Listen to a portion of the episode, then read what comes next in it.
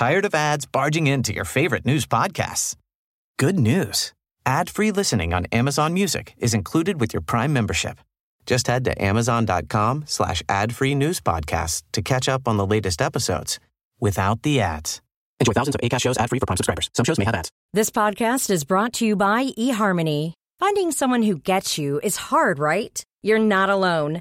That's because we're human.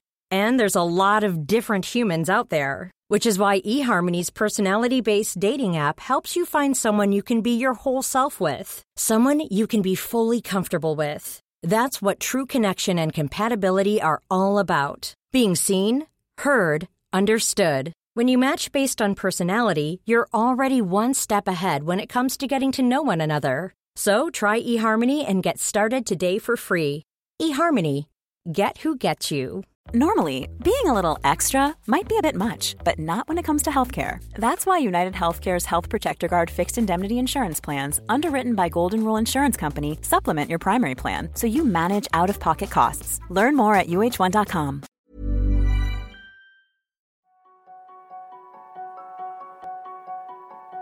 Je cours pour ma santé, pour mon bien-être, pour libérer ma créativité et évacuer les problèmes. Je cours pour explorer le monde et sentir la nature chatouiller mes sens.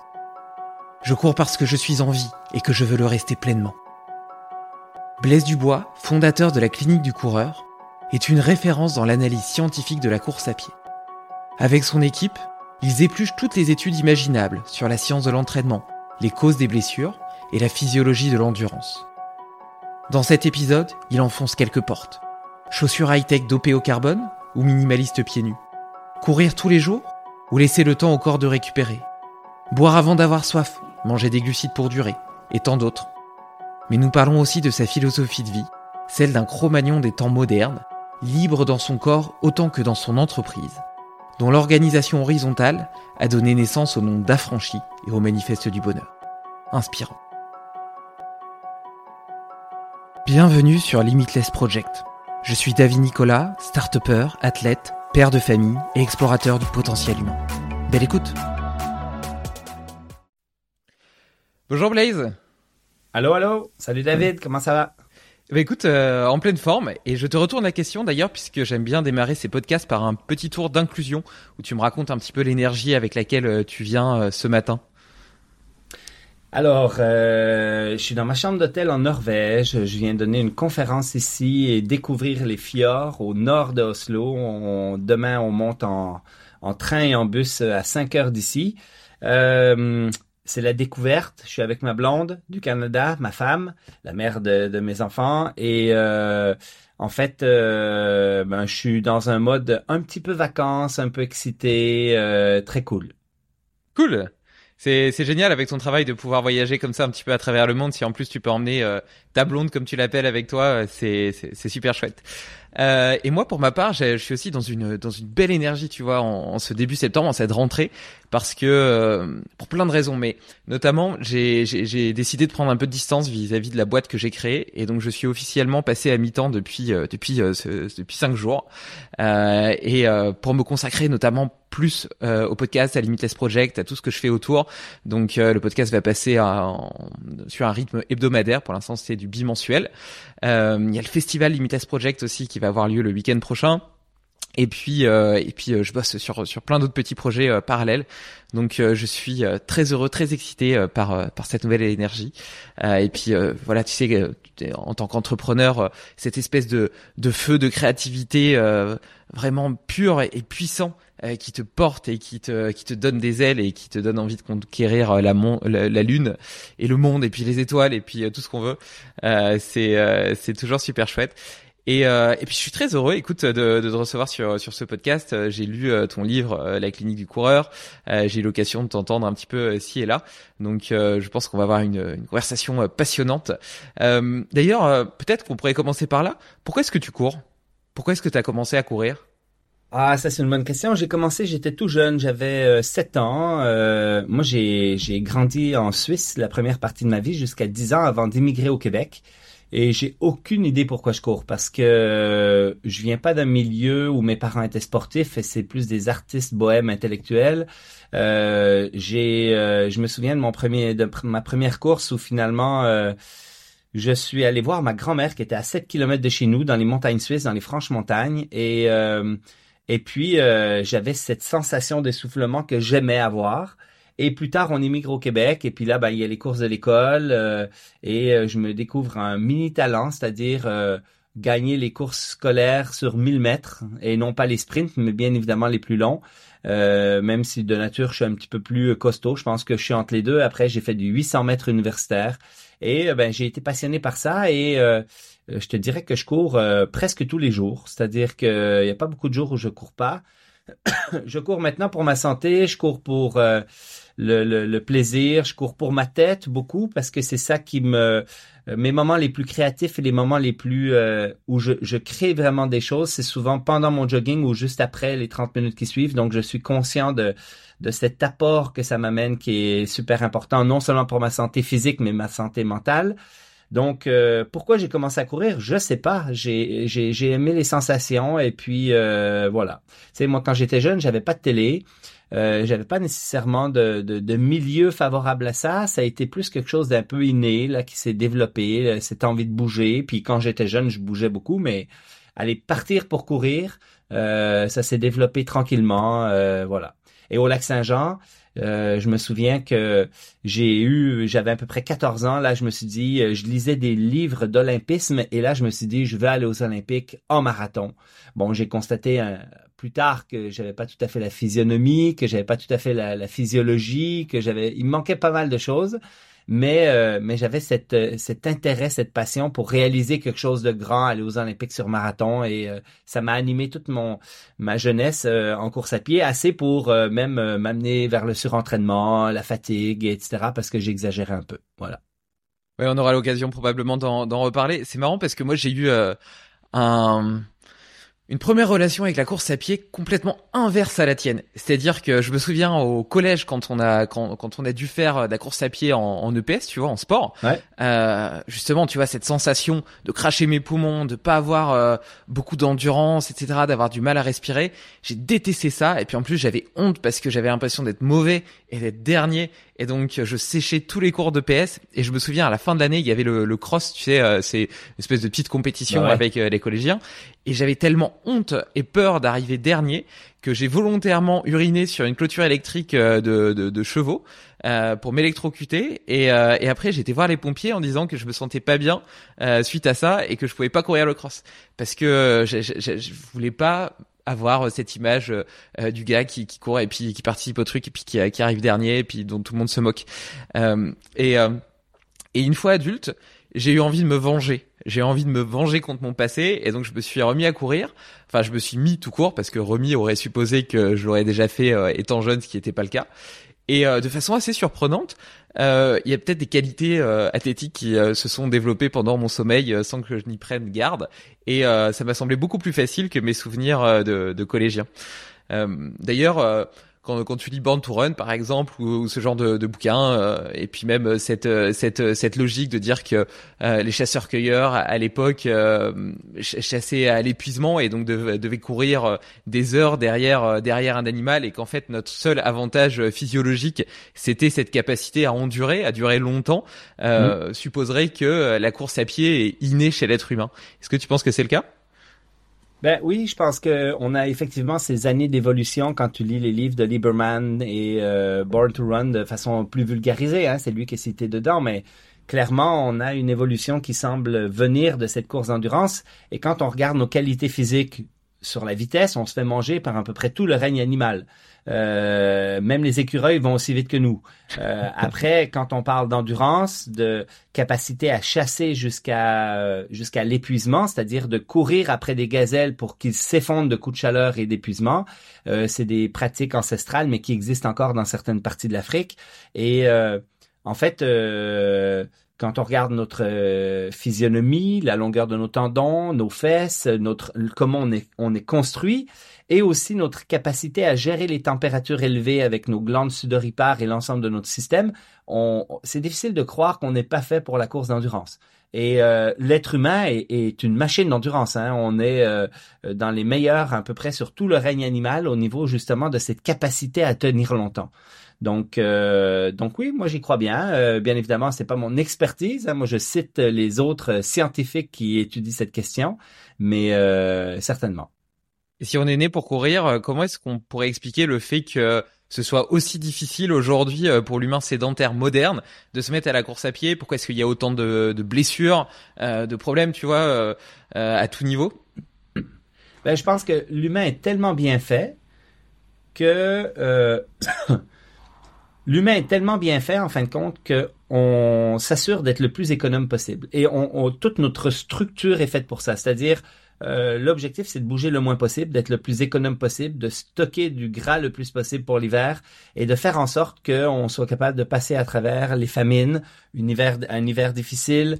Euh, et le problème avec l'homme moderne, en fin de compte, c'est que cette capacité qu'on avait de stocker le gras, cette capacité qu'on avait de trouver toujours le chemin le plus court et le plus efficace, ben, fait en sorte que dans un monde où on t'offre plein de possibilités et de nourriture et de nos mouvements, eh bien, euh, l'être humain est assez intelligent pour ne pas euh, s'épuiser à rien faire.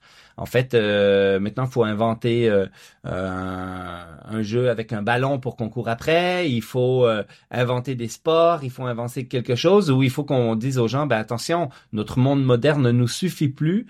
Euh, pour être en santé, il faut qu'on continue. Euh, mais on se posait pas cette question-là dans le temps, en fin de compte. C'est que euh, si on arrivait à prendre du poids un peu pendant l'automne, il y avait juste plus de chances qu'on passe à travers l'hiver. Donc c'était une excellente chose.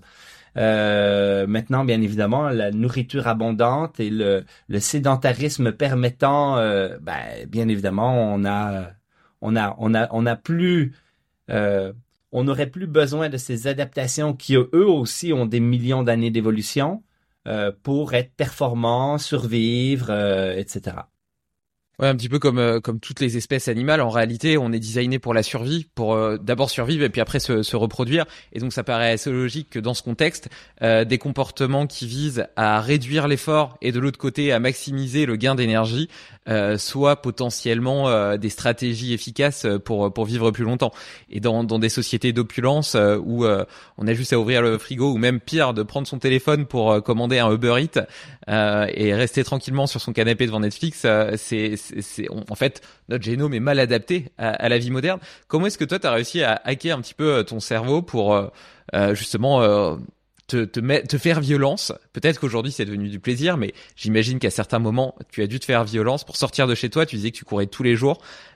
comment est-ce que tu t'arrives à manager et à vivre dans cette dans ce monde moderne tout en respectant ta physiologie? Ouais. Alors c'est drôle parce que je j'ai j'ai euh, je cours tous les jours, mais j'ai aussi une addiction au chocolat. Et euh, probablement que ça prend les mêmes filières. En fin de compte, ce qui est intéressant, c'est que quand je vais courir, je sais que je vais aller bien après. Je sais que ça va me provoquer du plaisir, que je vais produire des endocannabinoïdes, que que je vais être dans cet état de transe après un certain temps. Et j'ai quand même un souvenir de ce plaisir-là. Donc, je sais que la course à pied va m'amener ça. Euh, le chocolat, ça me donne un, plaisir immédiat. Je le mets dans la bouche et j'ai tout de suite cette production probablement d'endocannabinoïdes ou de quelque chose qui se produit. Et euh, mais je sais aussi que si j'en mange trop, je vais pas très bien me sentir après. Je vais me sentir un peu paf, euh, endormi, etc. Donc il y, a un petit paradoxe ici parce que en fait, j'arrive, j'ai pas besoin de me motiver énormément à courir. Euh, à un moment donné, ça devient aussi une habitude. Hein. Tous les jours, euh, je planifie une période dans ma journée, souvent une des meilleures périodes où il fait beau, il fait chaud. Euh, je suis sur l'heure du dîner, en début d'après-midi. Euh, pour aller au soleil, pour profiter de, de, de cette période-là, parce que j'ai la chance, en fin de compte, d'avoir un horaire que je construis un peu comme je veux. Donc, euh, tous les jours, j'arrive à me trouver une place de choix pour faire l'activité que je préfère et celle qui me nourrit le plus aussi, qui est l'activité physique. Alors, beaucoup la course à pied, euh, puis après ça, je mélange avec parfois du vélo, du ski de fond, de la, de, la, course en raquette, parce que je fais multiples sports au Québec. L'hiver, si tu t'organises pas avec du multiple sport, t'es dans la merde. Donc, il faut vraiment que tu sois capable de d'être un peu plus agile autour de ça. Mais euh, je pense que c'est le plaisir que ça m'apporte et ce que je je reconnais, je sais que si je vais courir, je vais bien me sentir, je sais que ça va m'amener et c'est très rare les fois où je suis obligé de me botter les fesses pour dire OK là faut que tu ailles courir absolument. Et ça m'arrive dans les périodes de plus de sédentarité. Exemple, j'ai un bobo, euh, je suis obligé d'arrêter pendant une semaine et là la reprise est toujours plus compliquée que la régularité de, de, mon job quotidien. Là aujourd'hui, je vais aller courir, je me pose pas la question. Je vais juste euh, aller courir et j'aurai du plaisir. J'ai une forme minimale aussi pour que si j'y vais tranquille, bah ça c'est pas difficile, c'est pas dur. Euh, puis des fois, euh, moi ça fait des années, hein, j'ai pas de montre. Des chaussures minimalistes. L'été, je suis torse nu dans la forêt canadienne quand il fait beau. Et puis mon objectif, c'est juste de partir et je sais pas ce que je vais faire. En fait, euh, j'ai pas de programme précis. Même quand je fais des compétitions, j'ai un ultra qui s'en vient cet automne. J'ai planifié des week-end shocks où là, je sais où je les mets à peu près. Mais sinon, le reste, c'est je meuble avec l'énergie et le, le, le, le mon senti du moment. C'est-à-dire que ça se peut tout d'un coup que je me disais là, tu te sens bien c'est parti pour une petite série d'intervalles. Et là, j'enchaîne euh, en fartlek euh, des, des séances d'intensité dans mon, dans mon heure, dans mon heure et demie, dans mon deux heures, deux heures et demie que je fais parce que je me sens bien. Et, euh, et voilà. Et je m'entraîne plus de programme, j'ai pas de montre. si mon ami est pas court pas avec moi, j'ai aucune idée combien de kilomètres j'ai fait. Je le sais à peu près, bien évidemment, mais voilà. Donc, c'est, je pense, que c'est le plaisir et le ce que je sais que la course va m'apporter qui me qui m'amène à tous les jours vouloir aller courir. Oh, t'as, as, lancé plein de perches là. Il y a, y a, énormément de choses sur lesquelles j'ai, envie de rebondir. Je, vais d'abord faire une petite, euh, une petite parenthèse sur cette question des, des habitudes parce que je trouve que c'est, c'est très important. Il y a, on me demande souvent comment je fais pour être aussi discipliné. Euh, et donc il y a, y a des gens qui admirent cette qualité-là chez moi. Et en réalité, être discipliné, c'est le plus facile. C'est parce que je suis discipliné, en fait, c'est parce que j'ai des habitudes que euh, je dois pas utiliser de charge mentale euh, pour me mettre en mouvement. Je dois pas trouver une motivation, etc. C'est écrit, c'est programmé, c'est pareil toutes les semaines, et donc c'est facile de se tenir un plan. Ce qui est difficile, c'est la variabilité. Et ce qui est difficile, c'est justement, comme tu le dis très bien, de s'arrêter pendant un mois puis de s'y remettre après. Donc le plus facile, c'est d'être discipliné et d'avoir des habitudes euh, assez fixes. Après, euh, sur, les, euh, c'était assez marrant ta comparaison avec le chocolat. Ça me fait penser à, à BMO.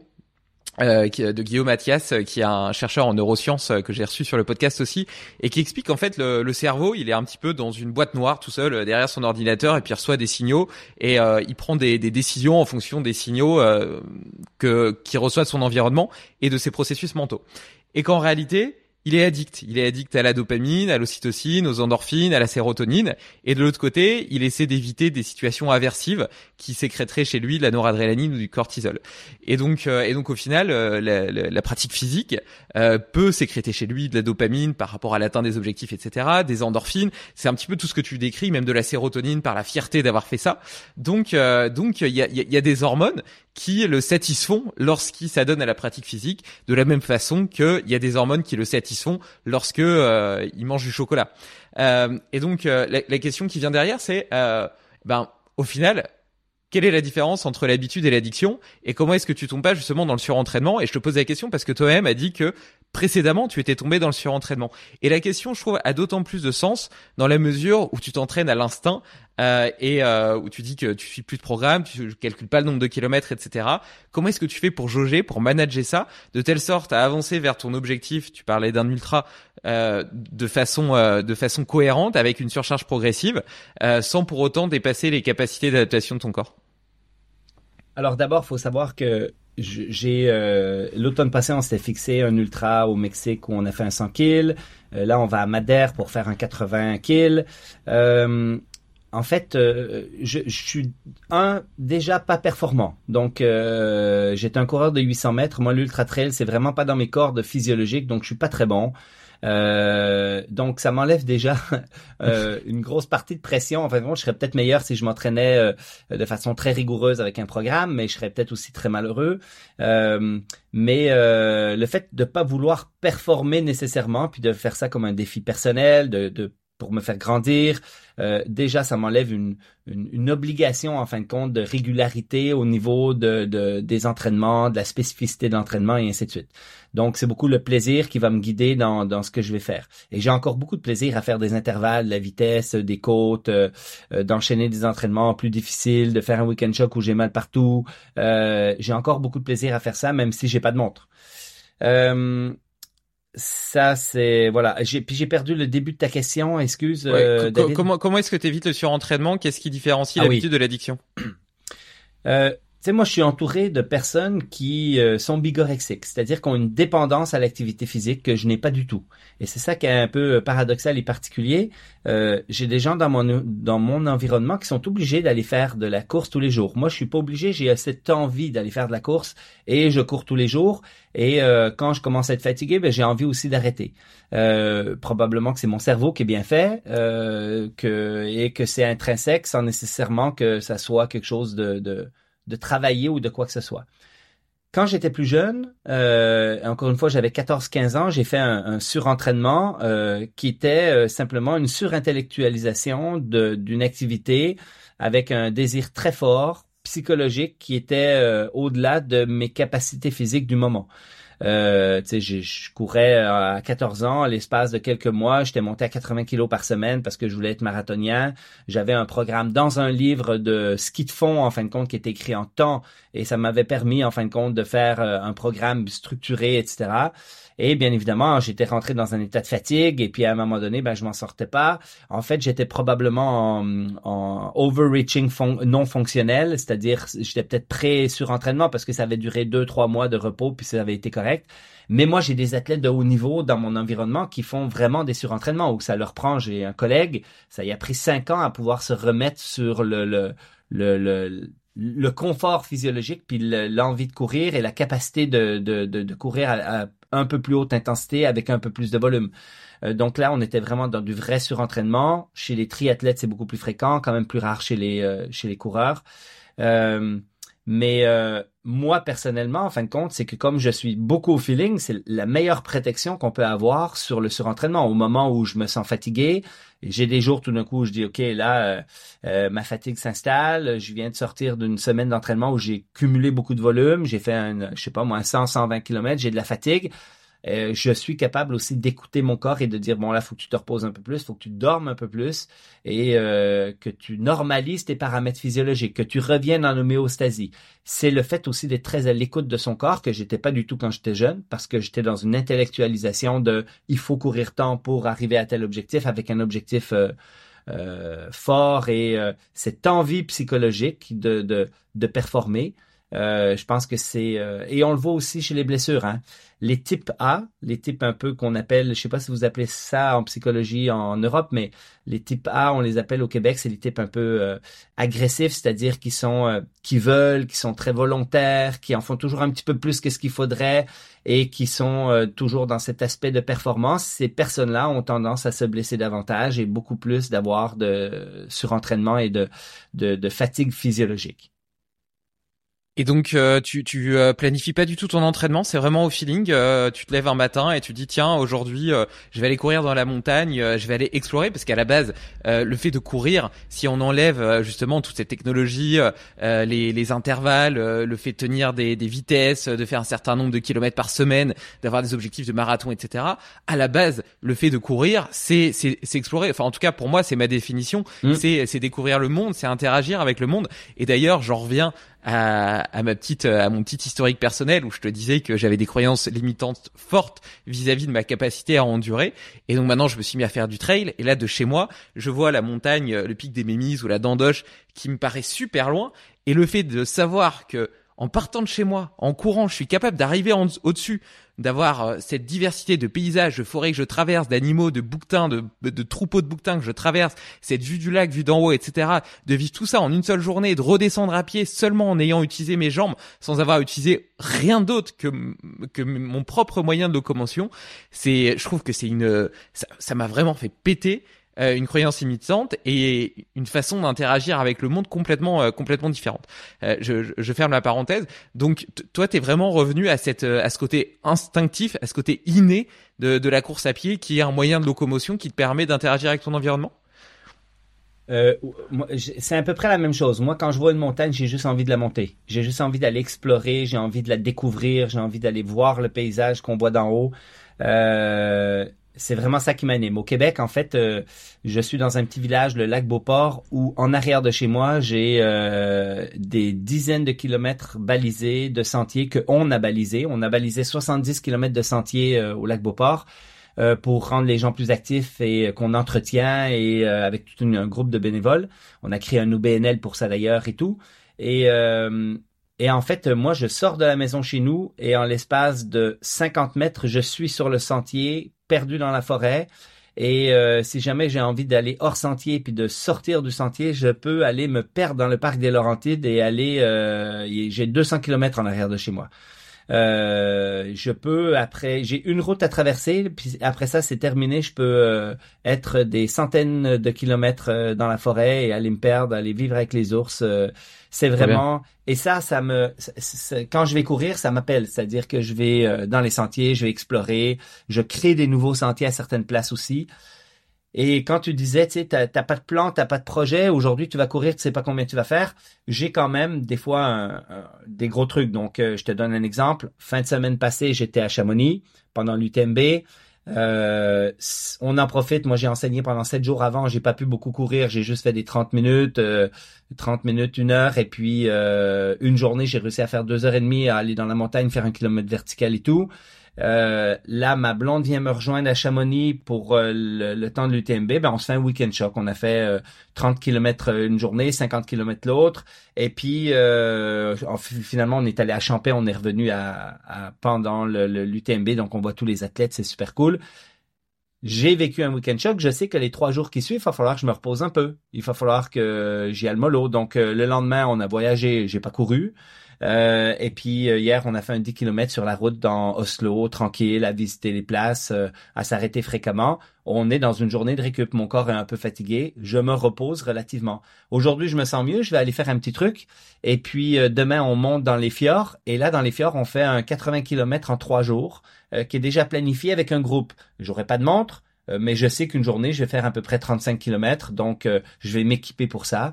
Et puis, euh, quand je dis m'équiper, c'est que j'ai un sac d'hydratation quand je fais des longues. Euh, mais au Québec, jusqu'à deux heures, trois heures de course, euh, je prends rien. Je prends pas d'eau, je prends euh, pas de nourriture parce que parce que c'est des habitudes et puis on peut s'habiter à n'importe quoi.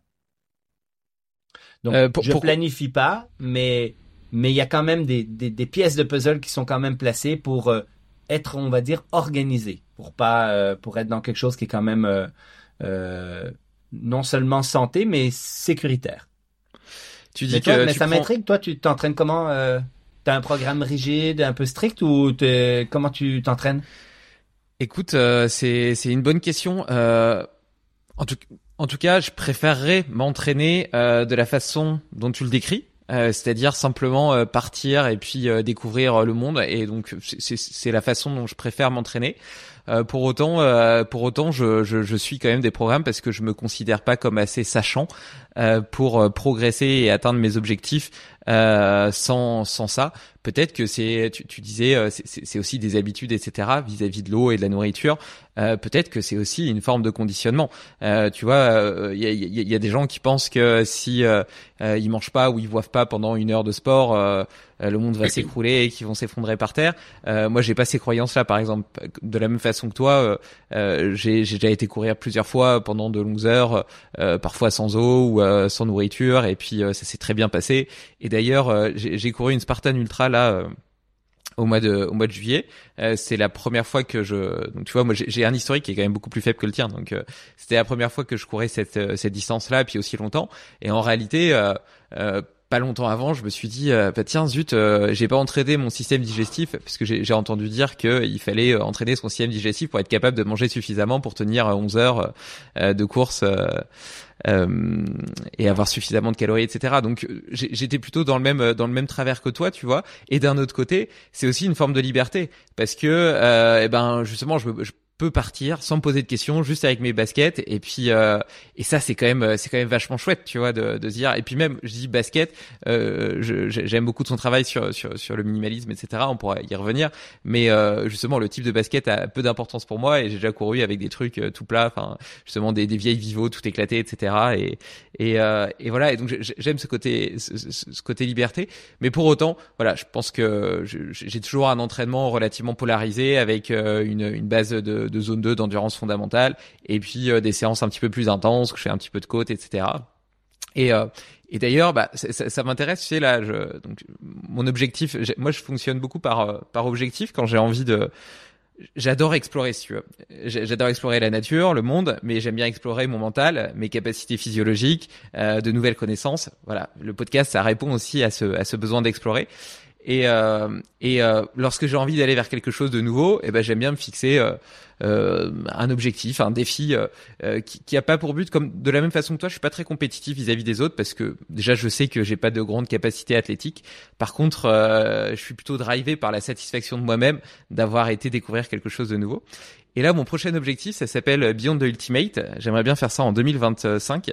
Et euh, c'est quatre euh, ultra trails qui se répartissent sur l'année, donc euh, un par trimestre en gros, dans quatre des endroits les plus hostiles au monde. Donc il y a le cercle polaire arctique, le désert, une montagne en haute altitude à 4000 mètres d'altitude qu'il faut monter, descendre, monter, redescendre, et puis la jungle amazonienne. Et donc ils sont en autonomie sur cinq jours, ça fait 250 kilomètres. Euh, sur cinq jours euh, en, en, autonomie. Enfin, ils disent autonomie. En réalité, tu as quand même des tentes pour dormir la nuit, mais euh, tu dois porter ta nourriture et ton eau pendant pendant pendant les étapes.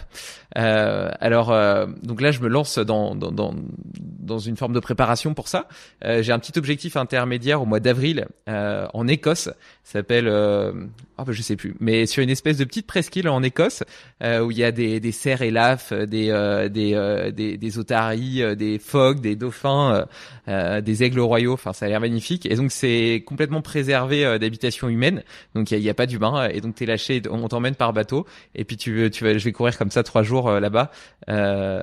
pareil dans, dans le même logique, dans la même logique de raid, un petit peu comme ça par étape, mais en pleine nature, complètement isolé de, de, toute civilisation. Et donc ça c'est mon, mon, petit objectif intermédiaire de 2024. Et puis dans, dans le but après de faire ça en 2025. Et euh, donc voilà, donc là je suis en train de réfléchir à, mon plan pour m'entraîner de cette façon-là. Euh, Est-ce que tu aurais un conseil à me donner? Ah ben, tu sais quand euh, je te disais que là j'ai pas de plan, ça fait probablement 15 ans que j'ai aucun plan et que je cours euh, pour le plaisir, même si euh, je dis 15 ans, mais à travers ça quand tout d'un coup on a un objectif de compétition, exemple faire un marathon, euh, euh, bien évidemment on a un plan un peu plus structuré sur les longues sorties, sur euh, on sait qu'il faut placer deux intervalles dans la semaine, mais on sait pas quand, ça dépend comment on se sent, comment quelle est la température, etc. Moi, ce que j'ai fait, c'est que je me suis beaucoup entraîné avec le chrono, la piste, tourne en rond pour du 800 mètres quand j'étais plus jeune. Et c'est ça probablement qui m'a donné aussi un peu la nausée de cette rigueur essentielle. Et puis après ça, ben j'ai commencé à faire de la course route. J'ai fait des entraînements euh, des années où j'étais très très structuré.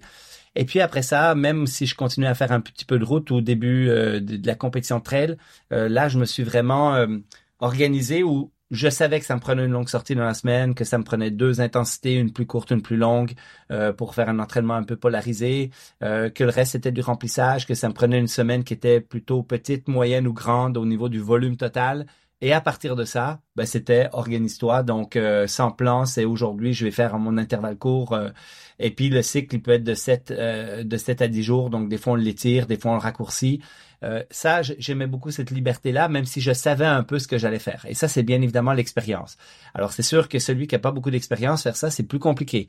se faire coacher par quelqu'un qui est capable de te guider comme il faut, c'est bien. Après, il faut être capable de être agile dans la manière de structurer sa planification. C'est-à-dire, il fait, euh, je sais pas moi, au Québec, euh, l'hiver, euh, des fois c'est compliqué. Tu vas aller courir, mais il fait moins 40 cette journée-là, tu peux pas aller courir.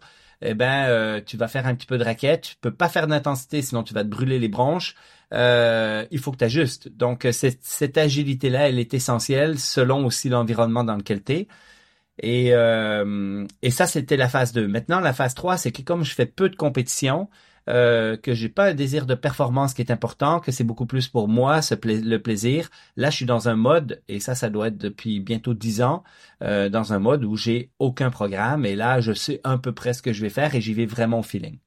Donc, euh, les conseils pour toi, c'est que ben, selon euh, tes connaissances, tes antécédents, selon euh, ton expérience personnelle sur ce qui marche et ce qui marche moins bien avec toi, ben peut-être que tu es quand même mieux de te faire coacher en plus par une tierce personne qui va avoir un regard externe sur toi qui est différent de ce que celle que toi tu as sur toi.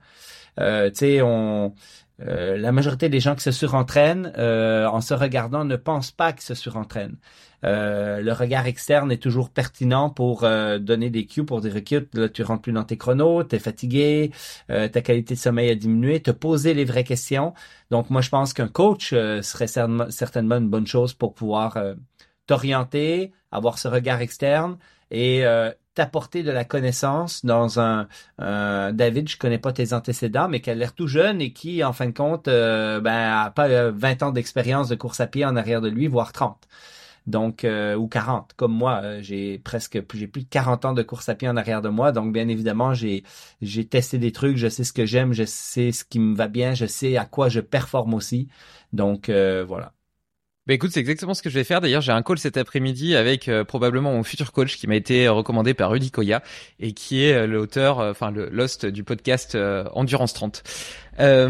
justement, tu vois, tu, tu parlais de cette agilité et de cette capacité à à, à, manager avec les conditions extérieures, etc. Et notamment euh, croiser avec euh, euh, des sports, de, enfin des, des raquettes. voilà, toi, c'est plutôt le froid, ton défi. moi, j'ai habité à Montpellier avant de déménager ici en Haute-Savoie au bord du lac. C'était plutôt le chaud, le problème. Et donc peut-être que dans ce cas-là, j'aurais plutôt été nager. Est-ce que tu penses que justement, tu vois, au final, ça répond toujours à cette même volonté déjà de, de bouger son corps, mais aussi d'explorer, d'interagir avec euh, la nature, avec son environnement. Euh, comment est-ce que tu vois justement euh, le fait de, de, croiser avec du VTT, du, du, ski de fond, que sais-je, vis-à-vis d'une part de la prévention des blessures et puis de l'autre de la performance? Alors, je vais peut-être démolir des, des, des, fausses croyances que, que tu as ou que plusieurs des auditeurs ont je pense que si tu veux prévenir les blessures en course à pied, il faut que tu cours tous les jours. OK? Le plus souvent possible. En fait, c'est le sport probablement sur lequel la récurrence du stimuli est essentielle. Euh, donc, euh, je ne fais pas du vélo pour moins me blesser en sautant un ou deux entraînements de, de course. Je pense que c'est moins intéressant que de continuer de courir tous les jours. Euh, le corps s'adapte beaucoup mieux aux petits stress fréquents qu'aux gros stress peu fréquents. Donc, je recommande aux coureurs de courir minimum quatre fois par semaine. Et euh, ça, c'est le minimum. Donc, euh, je recommande souvent même à des triathlètes qui vont faire, par exemple, du vélo, de la natation en parallèle, en, d'entraînement croisé, de faire des bricks, de, d'aller courir cinq minutes, parce que cinq minutes de course, ça compte. Cinq minutes, c'est 450 sauts sur une jambe, 450 sur l'autre. Et en fin de compte, euh, cette activité-là, en fin de compte, de course à pied, va être excellent pour créer des adaptations tissulaires, avoir des os, des cartilages, des tendons solides. Un. La deuxième chose que ça va faire, en fin de compte, c'est euh, s'assurer que hum, l'apprentissage moteur de la course à pied t'amène dans une zone d'efficacité optimale. Plus on court souvent, plus on devient efficace et plus on devient protecteur dans sa biomécanique. C'est-à-dire qu'on court en absorbant mieux le, choc au sol et on court en utilisant moins les muscles euh, qui ne sont pas essentiels pour devenir plus efficace. Donc, la récurrence de la course à pied est essentielle, c'est le premier truc. Je dirais que toutes les activités de transfert sont des compléments intéressants pour bonifier la physiologie, pour stresser ta physiologie, mais pas pour substituer un entraînement de course à pied.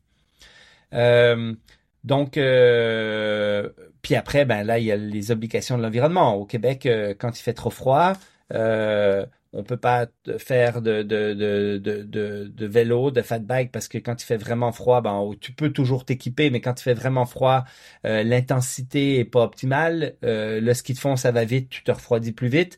Donc la meilleure des activités, c'est probablement la raquette. Si la neigé, il fait très froid, tu mets des raquettes, c'est très physiologiquement, c'est physiologiquement exigeant, un peu comme la course, mais euh, tu peux aller beaucoup moins vite et puis euh, tu peux enchaîner. Et là, on est proche de la course quand même.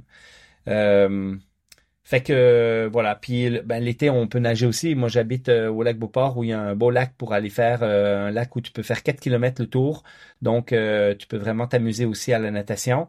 L'idée en fin de compte, c'est que toutes ces activités de transfert bonifient ton stress physiologique, mais il ne faut pas qu'ils substituent le stress mécanique qui est la course à pied et euh, mon conseil, c'est que si tout d'un coup tu vas faire un vélo parce que cette journée-là, euh, tu décides de faire autre chose que de la course, je te conseille d'aller faire un 5-10 minutes de course tout de suite après ton vélo pour mettre de la mécanique de course, stresser ton corps à la course à pied pour s'assurer que tes tissus s'adaptent optimalement.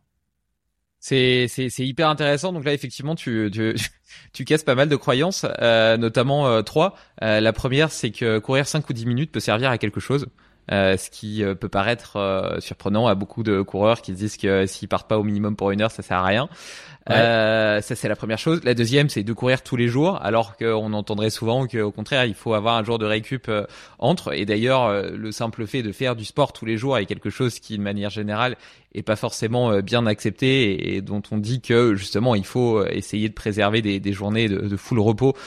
Même si quand on donc tu pourras me, me dire ce que tu en penses d'ailleurs sur sur cette logique de de récupérer d'avoir des journées dédiées à la récupération de façon totale après c'est vrai qu'on pourrait s'interroger on est des animaux à la base. Est-ce qu'il y a des animaux qui euh, parfois euh, font rien pendant euh, toute une journée? Bah non, tu vois, ils sont ils sont constamment en mouvement et en même temps dans leur journée ils ont du mouvement, mais ils ont aussi des des, des moments de, de, repos total. Et donc peut-être que le fait d'avoir besoin de, de journées totales de récupération supposerait que le reste de l'équilibre de l'entraînement est mal managé, euh, ce qui expliquerait que eh ben on a besoin de journées totales pour pour récupérer. Qu'est-ce que tu en penses d'ailleurs? Je peux je, Alors, je lance ce truc il y a deux choses. Il y a la journée totale dans la semaine qu'on essaye de prendre pour récupérer de sa semaine.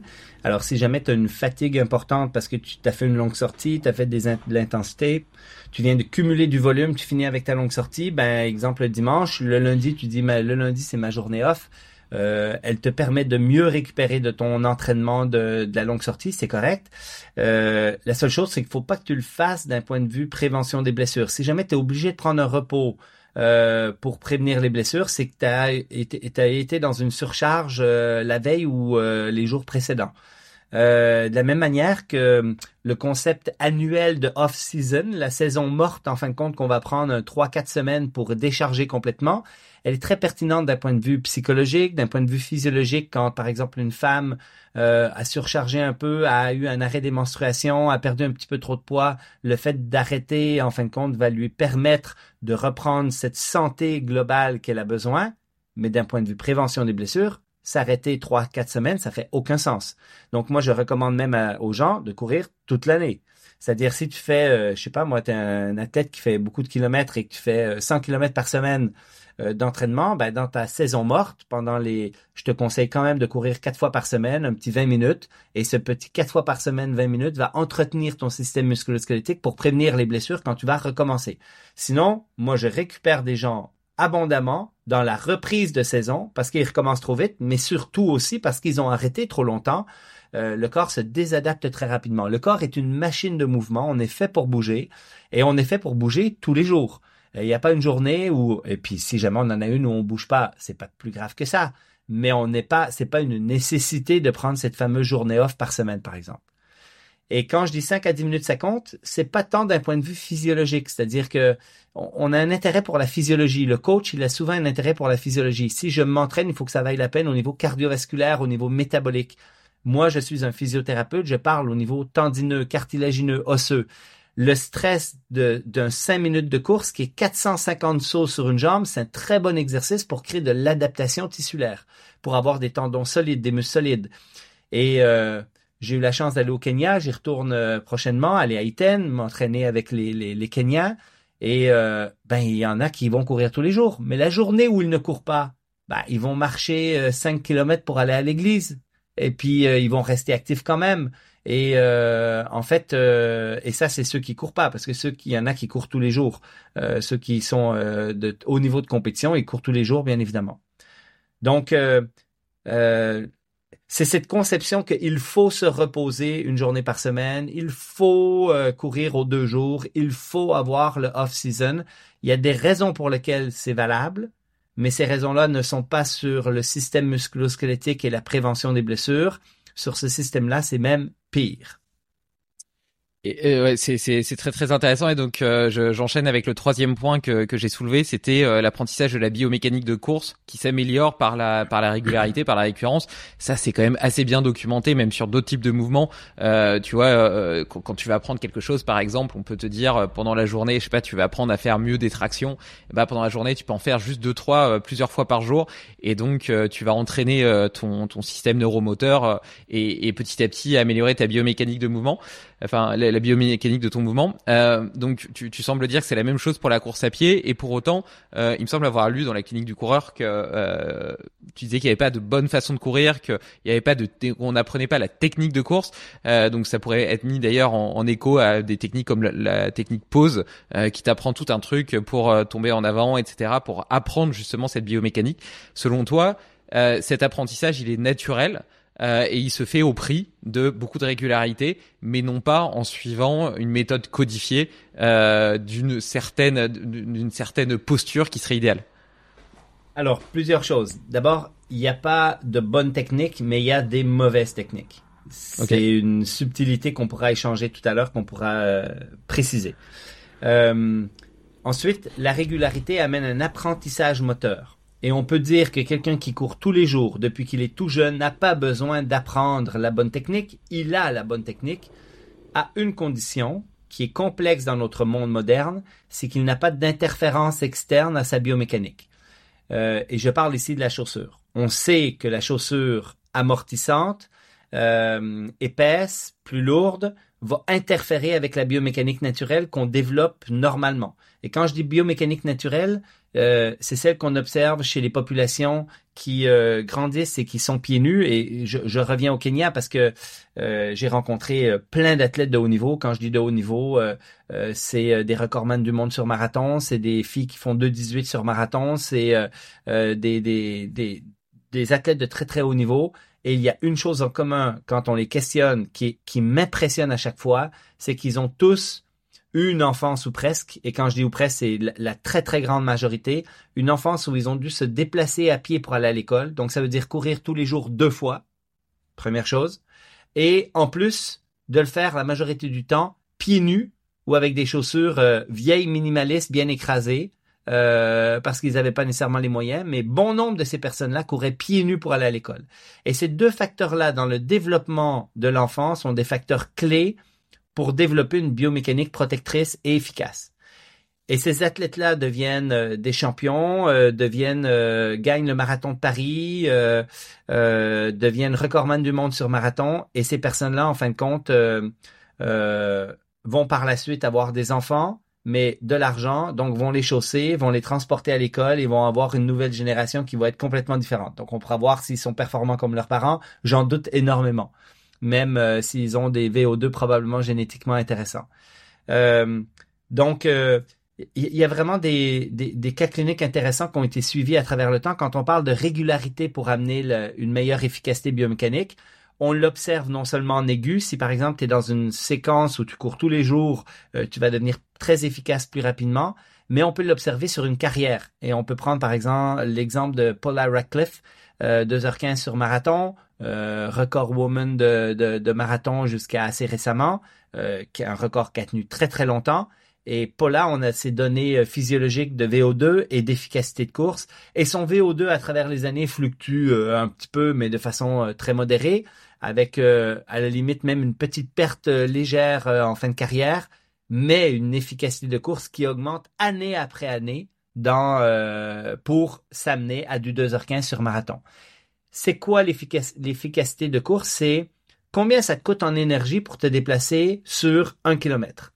Et, euh, et en fin de compte, c'est que tu peux te déplacer sur un kilomètre en sautillant beaucoup, puis en, utilisant beaucoup d'énergie verticale, par exemple, euh, qui va être coûteuse. Donc, tu vas utiliser beaucoup plus d'énergie d'oxygène pour te déplacer sur ce kilomètre, ou tu peux devenir ultra efficace, où tu contractes seulement les muscles que tu as besoin, euh, tu dépenses que l'énergie que tu as besoin pour aller le plus vite possible à une vitesse donnée sur ce kilomètre-là, et tu deviens de plus en plus efficace.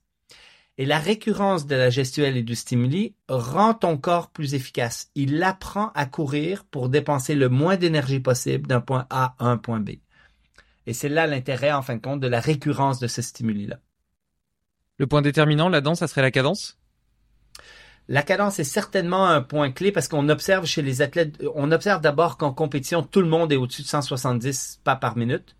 Euh, on observe aussi que les cadences optimales sont un petit peu plus élevées que les cadences librement choisies. On parle souvent de 2-3%, donc un plus 5 de cadence chez la majorité. Même les athlètes de haut niveau sont toujours un petit peu en dessous de leur cadence optimale. Euh, c'est certainement un des paramètres. Après, il y en a plusieurs autres. Euh, le déplacement vertical est peut-être un des paramètres qui, euh, même si c'est controversé, qui est un facteur de, performance. Mais après ça, c'est plus complexe que ça. C'est quel muscle j'utilise, quel muscle je relâche à un moment donné de, mon cycle de ma biomécanique de course. Euh, Est-ce que je minimise les phases de freinage en posant le pied pas trop en avant? Le fait que le coureur récréatif soit parfois peu économique, euh, c'est souvent parce qu'il a de l'overstriding, c'est-à-dire qu'il fait des trop grands pas et il vient porter en avant avec une phase de freinage, effectivement. Et donc euh, pour euh, améliorer cette biomécanique de course, augmenter sa cadence et modifier un petit peu cette oscillation verticale au profit d'une oscillation plutôt horizontale, selon toi, si je cours tous les jours, ça se fera naturellement? J'ai pas besoin de suivre un métronome, j'ai pas besoin d'avoir une conscience, une attention spécifique pour modifier ma technique de course? Alors, je vais répondre oui.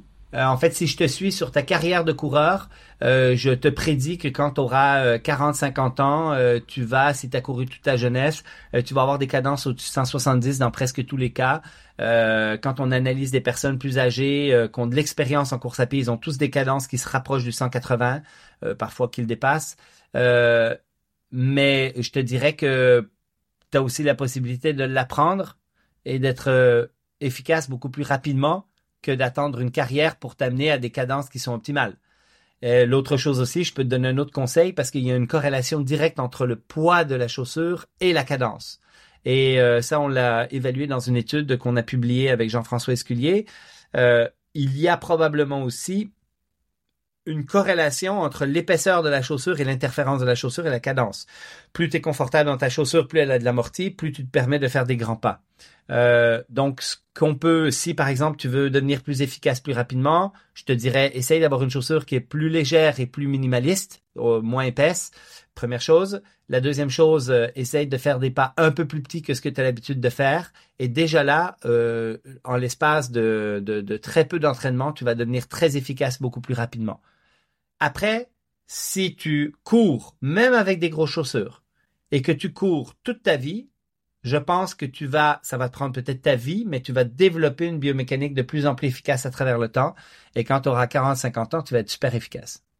Tu seras super efficace, mais comme euh, a priori euh, la VO2 max a tendance à se déprécier au fur et à mesure du temps, et eh ben l'un compensant l'autre, tu seras exactement aux mêmes performances. Exactement. En fait, euh, c'est qu'à chaque année, même si tu continues de t'entraîner, tu vas perdre ton 0.5% de VO2 euh, à partir de 30 ans à peu près. Euh, donc oui, effectivement, puis peut-être même un petit peu plus tôt. Mais et si tu t'entraînes pas, ben t'en perds plus. Hein, c'est 1% par année, ça va très vite. Donc et, je, je, fais, je, fais, une petite incursion quand même sur ce sur ce domaine de la VO2 parce que c'est hyper frustrant de se dire que euh, on ira quand on se dépression. D'autant plus que on voit que euh, potentiellement, tu vois, les, les, les gens qui vont vers le trail, l'ultra trail euh, ou les Ironman, etc.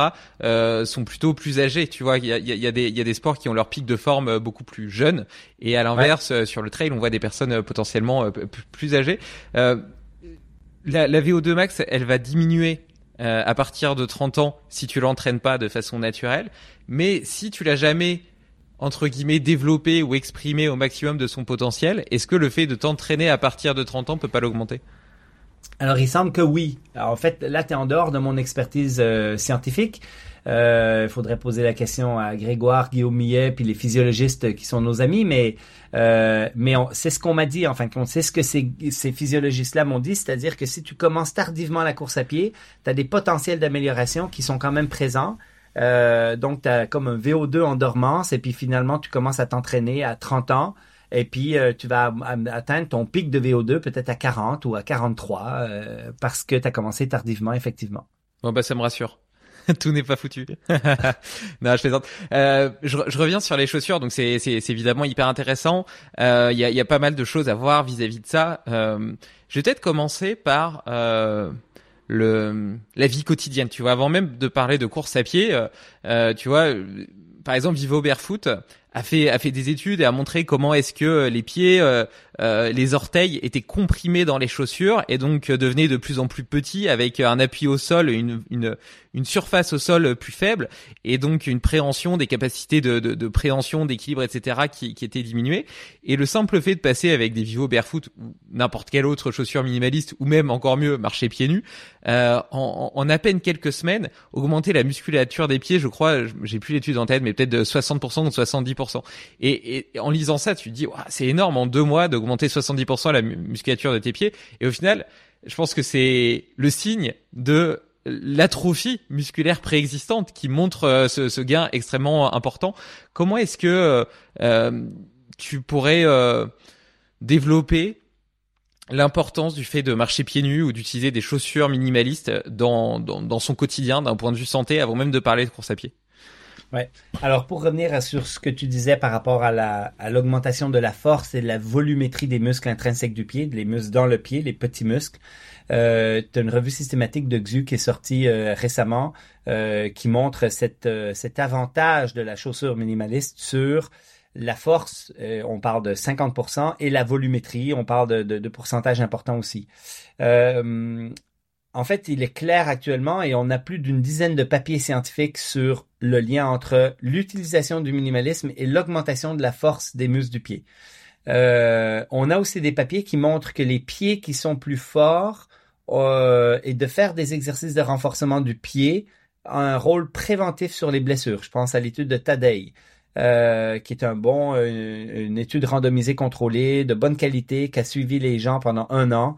Et puis, euh, on est capable de voir, en fin de compte, qu'il y a une réduction de, de l'incidence des blessures générales au niveau du cadran inférieur des jambes en faisant un exercice de renforcement. donc, on a, on a de la littérature, en fin de compte, qui nous laisse croire que d'avoir des pieds solides, des pieds forts, euh, pourrait avoir des bénéfices sur la santé, autant au niveau prévention qu'au niveau thérapeutique pour certaines pathologies précises. Donc moi, comme clinicien, je l'utilise assez fréquemment. On sait aussi très clairement que la chaussure moderne a fragilisé le pied à travers son utilisation et que quand on transfère vers une chaussure plus minimaliste ou vers le pied nu, on augmente la force des muscles intrinsèques du pied, la tolérance du pied à la charge mécanique.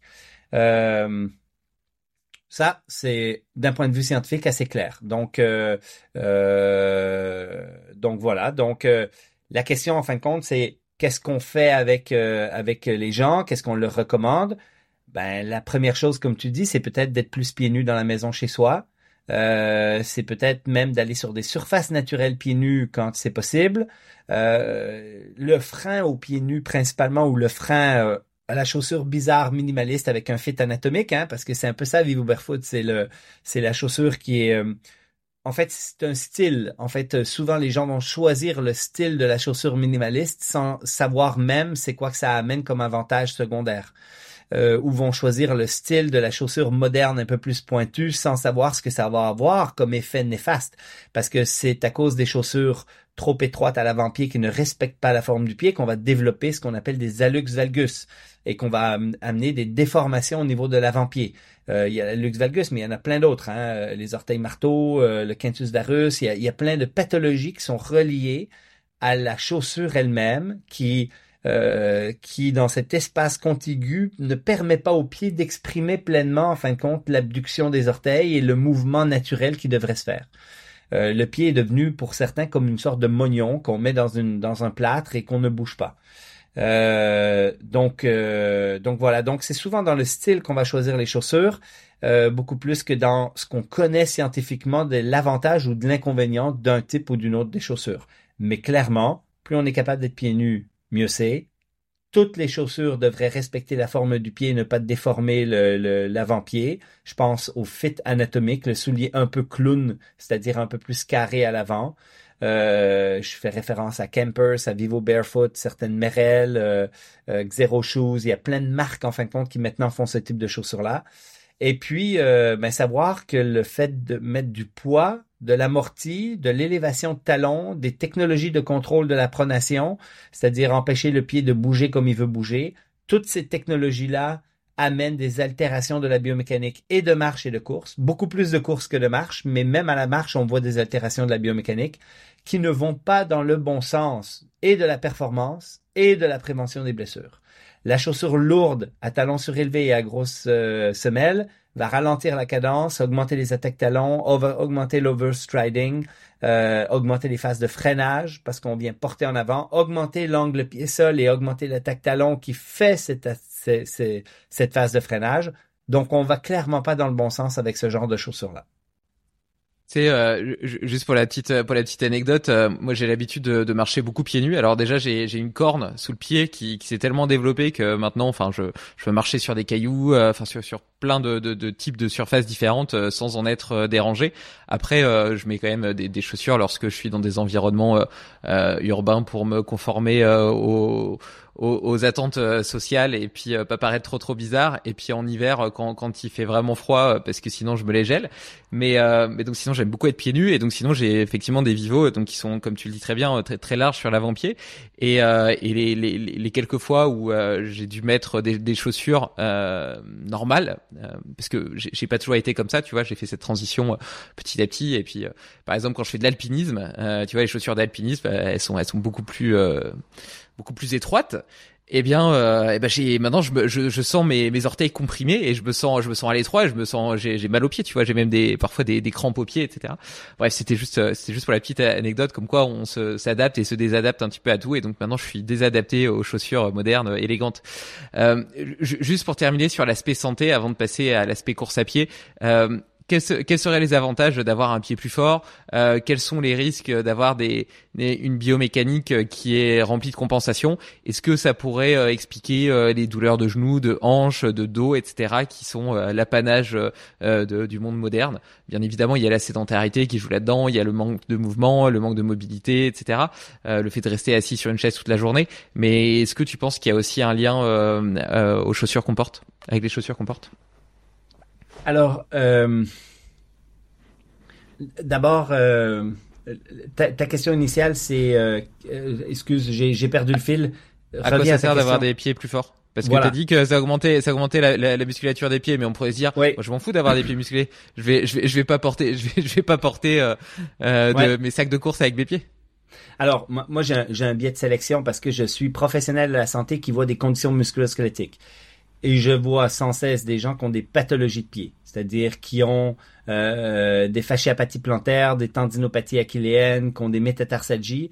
L'ensemble de ces pathologies-là n'existent à peu près pas dans les populations qui sont pieds nus, parce qu'ils ont des coussinets graisseux qui sont plus épais, qui sont plus résistants, ils ont des fascias plantaires qui sont plus forts, parce que le fait d'être pieds nus crée de l'adaptation et solidifie ces structures qui sont moins à risque de se blesser. Donc, euh, c'est la première chose, c'est-à-dire que à force de ne pas être toujours dans un mode où on va protéger le pied avec une grosse chaussure et l'empêcher de bouger optimalement, on le solidifie et on prévient plein de pathologies de pied. L'autre chose aussi, c'est que le pied est un amortisseur au sol, euh, va s'adapter à l'environnement et dans la mesure où il est dans un plâtre, ben bien évidemment, il faut que l'amorti se prenne ailleurs, il faut que l'adaptation se prenne ailleurs. Alors c'est qui qui prend? Le suivant, c'est le genou. Donc, euh, le fait d'avoir des chaussures qui sont plus rigides euh, vont faire en sorte, par exemple, qu'on va moins absorber avec le pied, on va plus absorber avec le genou. Donc, on peut, dans certains cas, amener des charges au niveau du genou qui sont plus importantes, avec aussi des, des changements parfois euh, de, de charges mécaniques qui sont différentes. Et ben, on s'adapte à tout. Hein. Donc, si vous êtes graduel avec vos grosses chaussures, ben, les genoux vont s'adapter aussi. Et normalement, vous allez avoir un genou qui va même devenir plus résistant au stress parce qu'il est plus stressé, pendant que votre pied va se fragiliser par l'utilisation de la chaussure moderne. Euh, mais clairement, moi, je vois des patients, encore une fois, j'ai un biais de sélection, des patients qui ont des problèmes de genoux, principalement à la course, euh, plus qu'à la marche, mais que euh, on arrive à régler avec une bonne quantification du stress mécanique et quelques petits changements de paramètres biomécaniques, chaussures, etc. Donc, à quoi ça sert d'avoir des, des, pieds musclés? Ben, c'est moins se blesser de façon générale. C'est euh, euh, aussi être plus performant parce que si quelqu'un cherche à courir plus vite, euh, cherche à, avoir un pied un peu plus dynamique, fait du trail, mais ben, d'avoir un pied solide qui est capable de bien s'adapter à l'environnement, clairement, ça va l'amener à être plus plus non seulement résistant au stress, mais aussi plus performant dans la technicité, dans l'exigence du terrain, dans etc. Justement, tu parles, tu parles des capacités impressionnantes du pied à amortir les chocs. Euh, cette fois-ci, si on parle de course à pied, par exemple de trail, notamment sur des longues distances, tu disais que tu faisais des 80 ou des 100 km. Euh, on se dit de façon euh, psychologique, hein, euh, je, je, me doute que c'est c'est pas c'est pas confirmé par la réalité, qu'une chaussure avec un bel amorti sous le sous la semelle sera plus préservera plus de, de ces chocs répétés pendant aussi longtemps qu'une chaussure minimaliste comme une Vivo Barefoot avec 2 mm de, de semelle. Alors, euh, je, te dirais, parce que là, si on parle d'ultra, on parle de choses un peu particulières, mais euh, les questions étaient les mêmes quand on parlait que de marathon il y a 15 ans. Euh, en Amérique du Nord, le trail est assez récent. Hein. et puis, la question, c'était, ben, si je fais plus long, j'ai besoin de plus d'amorti. Si je fais ma longue sortie, j'ai besoin de plus d'amorti. Je veux m'aligner sur un marathon. Je cours actuellement des 10 km, ben, j'ai besoin de chaussures plus d'amorti. Et la réponse est non. En fait, tout est une question d'adaptation. Euh, on s'adapte à, à peu près tout. Et puis, euh, si dans ton adaptation euh, qui est un petit peu trop rapide, c'est ton pied qui devient un facteur limitant de ta performance, là, l'amorti va être quelque chose de bénéfique pour toi. Alors, je te donne un exemple. Tu te prépares pour un marathon. Tu gardes les mêmes chaussures que tu as normalement, qui sont par exemple des chaussures très simples, très minimalistes. Comme moi, j'ai des Innovate 235 qui sont 70% d'indice minimaliste. Donc, on n'est pas dans le Vivo Barefoot très très mince, mais on est dans le dans le, le minimaliste proche du moyen maliste, on va dire. Et puis, euh, c'est parce que j'ai l'habitude, puis parce que c'est les chaussures qui sont accessibles, euh, puis qui le sont malheureusement de moins en moins, puis que ça devient de plus en plus compliqué de trouver, mais ça c'est une autre histoire je m'entraîne avec ces chaussures-là et là, je décide de, passer de mon 10 km au marathon. Et là, j'augmente mon volume. Ben, je vais m'adapter tranquillement. et euh, en m'adaptant tranquillement, en fin de compte, à, mon volume, en fin de compte, j'ai absolument pas besoin de changer de, chaussures. Et si tout d'un coup, euh, mon genou commence à faire mal, euh, ça serait un très mauvais réflexe de dire ben si mon genou commence à avoir mal, c'est peut-être parce que j'ai besoin de plus d'amorti parce qu'on sait que plus d'amorti égale plus de stress au genou. Donc ça serait la, la, moins bonne des recommandations qu'on pourrait faire et ça pourtant c'est unanime, hein, à peu près n'importe quel coureur a cette perception, s'est fait teinter de cette fausse croyance que s'il a mal au genou, aux hanches ou au dos, il a besoin de plus d'amorti pour amortir le choc. Et toutes les études, il y en a beaucoup, nous montrent que c'est le contraire. Donc, euh, par contre, si dans ma préparation pour le marathon, je fais un autre exemple, mon dessous de pied commence à être un peu plus sensible, euh, j'ai des douleurs au niveau du fascia plantaire parce que j'ai augmenté mon volume, et puis à ce moment-là, ben, je pourrais me dire, ben, je vais porter, je vais mettre une autre semelle dans, la chaussure pour essayer d'augmenter un petit peu l'amorti. Je vais porter mes chaussures qui sont les plus grosses dans le choix de mes chaussures pour me protéger un peu davantage le pied. Ça, ça fait du sens parce que la chaussure a un aspect protecteur pour le pied, mais augmente le stress sur le genou, la hanche et le dos. Donc, si ton facteur limitant, c'est le pied, dans une transition peut-être un peu trop rapide où tu prends pas le temps de pleinement t'adapter l'ensemble de tes dessus, porter une chaussure un peu plus maximaliste peut faire du sens pour pouvoir réussir ton objectif. La réalité sur le terrain, c'est que les gens ont cette conviction qu'il faut plus d'amortis, ils vont porter plus d'amortis, et puis ils vont s'adapter à plus d'amortis sans nécessairement prendre le temps de s'adapter à moins d'amortis. Après, quand tu es à l'ultra trail, ben ça peut être à peu près la même chose. Moi, j'ai des gens qui euh, commencent leur euh, ultra trail en minimalisme relatif, et puis après un certain temps, si c'est leur pied qui est le facteur limitant, change pour des chaussures qui sont un peu plus amortissantes mais il faut pas croire protéger ses genoux avec plus d'amorti. Et le drop là-dedans? Le drop a à peu près pas d'influence sur la cinématique. Ça aussi, ça a été une belle euh, folie des compagnies en fin de compte, parce que quand il y a eu la mode du minimalisme, on a tout focusé sur le drop, c'est-à-dire l'épaisseur de l'élévation du talon par rapport à l'avant-pied, le différentiel. La moyenne des chaussures il y a 15 ans était, le drop était à 16 mm, c'était la moyenne. Euh, il y avait même des 24 mm de drop sur certaines chaussures. Euh, la moyenne actuellement est de 10-12. C'est le standard qu'on a. On est passé par une mode où il y avait beaucoup de chaussures à 4, c'est-à-dire le minimalisme, entre guillemets, mais qui n'a rien à voir avec le drop. Tu peux avoir une OK avec 4 mm de drop et euh, l'épaisseur altère ta biomécanique. en fait, le drop a très peu d'influence sur la manière dont tu vas courir.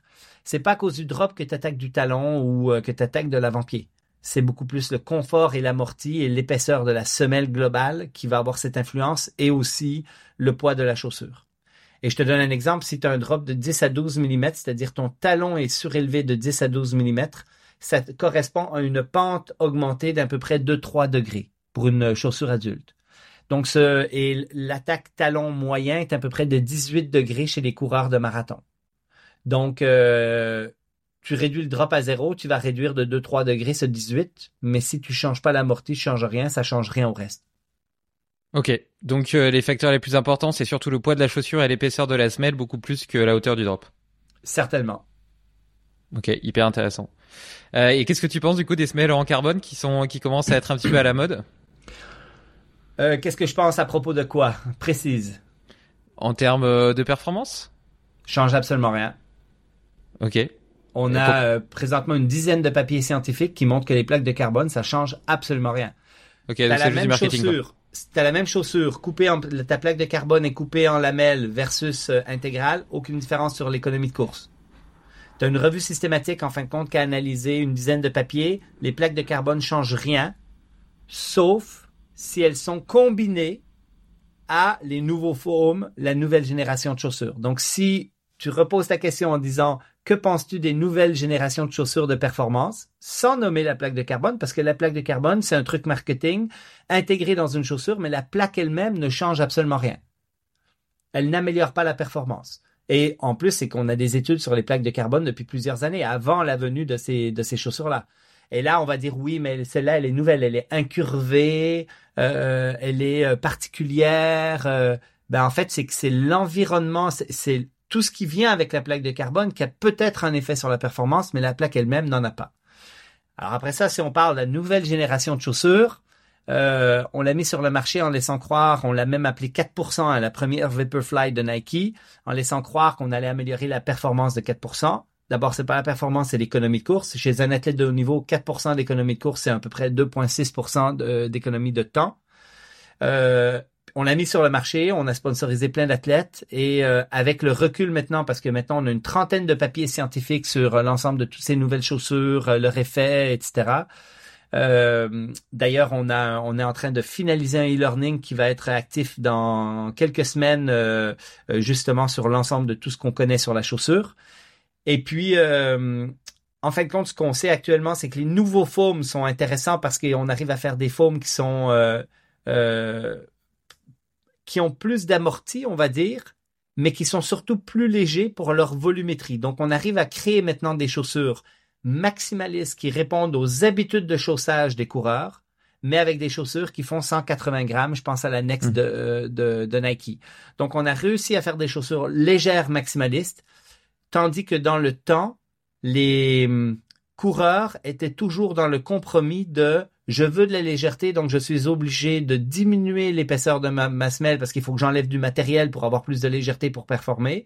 Et on avait des chaussures que je vais appeler moyen maliste qui avaient une semelle euh, qui était un peu plus masse. On appelait ça des semi-compètes, light trainer pour faire les marathons, mais qui pesaient 240 grammes. Donc les records du monde avec Haile Gebrselassie par exemple euh, et Denis Kimeto ont été faits avec des Adidas qui faisaient 230-240 grammes et euh, et qui n'étaient pas euh, en plus qui étaient plus minimalistes. Donc bien évidemment, ils finissaient leur marathon un petit peu sur les genoux parce que c'était un petit peu plus dur sur les mollets euh, et c'était un petit peu plus dur sur la mécanique parce qu'ils n'avaient pas l'habitude de faire l'ensemble de leur volume avec ce type de chaussures là qui était plus minimaliste que leurs chaussures d'entraînement. L'intérêt actuellement, c'est qu'on a des chaussures maximalistes, identiques à l'entraînement, mais qui pèsent 180 grammes. Et en plus, on bonifie ça d'un effet placebo énorme parce que Nike a réussi, à travers les années, à, teinter notre inconscient collectif avec le marathon en de deux heures, en sponsorisant à peu près tous les athlètes élites de, haut niveau, en laissant croire que cette chaussure-là allait performer avec des études sponsorisées par la marque en plus. Je pense à la première étude de Cram. Euh, les gars travaillent pour Nike, je veux bien, mais je suis un peu plus sceptique, moi, comme scientifique, quand je lis un papier qui est sponsorisé par la marque, que ce soit Vivo, que ce soit Nike euh, etc., etc. Donc, euh, on a réussi à teinter tout le monde. Et ce qu'on connaît des études actuellement, c'est qu'il variabilité interindividuelle qui est phénoménale. On est de plus 11 à moins 11% d'économie de course. Donc, il y a certains individus qui, en portant ces chaussures-là, ont des altérations de leur biomécanique tellement significatives qu'ils diminuent leur performance de façon très significative. Mon conseil donc, le tester pour voir si toi tu es un responder, si tu réponds à ce type de chaussures-là, premièrement. Euh, deuxièmement, il y a des facteurs prédictifs de succès. On sait qu'il y a des techniques de course qui vont euh, augmenter la probabilité que tu performes avec ces chaussures-là. Tu es un attaqueur talon, tu as des cadences lentes, euh, mais tu es un athlète quand même euh, de bon niveau de performance qui va vite. Euh, en plus, tu crois à ces chaussures-là, bingo, tu as tous les critères pour euh, l'acheter et avoir euh, euh, une bonne probabilité de performer. Si tu me poses la question, est-ce que Kipchoge, ça améliore ses chronos et ses performances, cette chaussure-là? Je pense que ça ne change absolument rien à la streak qu'il y avait avant. Ok, bah, puisque puisqu'on parle de performance justement euh, entre le marathon, puisque tu parlais de Nike et du marathon en moins de deux heures, euh, et de l'autre côté du spectre, on pourrait parler euh, citer par exemple le Tour des Géants qui fait 330 km, 24 000 mètres de dénivelé et 70 heures de course. Euh, c'est c'est deux expressions différentes du mot endurance, du mot endurer. Euh, D'un côté, tu endures deux heures à fond à tenir un rythme de fou, et puis de l'autre côté, tu tu endures sur la durée de façon extrêmement longue, sans dormir, avec l'accumulation de, de fatigue, etc de raideur, de tout ce que ça implique. Euh, quels sont selon toi euh, les, déterminants de la performance et euh, les déterminants, les points clés de, ce qu'on appelle l'endurance? Ouais. Alors si c'est très facile de, connaître les déterminants de la performance en marathon, qui sont au nombre de trois, hein, qui sont très simples et efficaces. On parle de VO2 max comme un déterminant clé, l'économie de course et la capacité à aller haut dans ton VO2, ton endurance. Euh, en fait, euh, on, arrive même, si on connaît ces paramètres-là, assez bien à prédire euh, combien tu vas courir sur ton, sur ton marathon. Par contre, si tu parles du tort des géants, là, les facteurs limitants sont multiplicatifs. C'est-à-dire, est-ce que tu es tolérant mécaniquement? Est-ce que tu es psychologiquement endurant? Est-ce que la peau de tes pieds va tenir le coup? Est-ce que tu es capable au niveau digestif d'enchaîner je mange et je cours et je marche? Euh, et on est probablement que le facteur sur un tort des géants ou un ultra chez un récréatif, parce qu'il y a l'ultra chez le compétitif où lui il court tout le long ou le plus possible. Euh, mais l'ultra chez le récréatif, en fin de compte, c'est, c'est, du psychologique. C'est le facteur numéro un, probablement, c'est la capacité à tenir euh, dans ce moment où finalement ton corps te demande juste d'arrêter.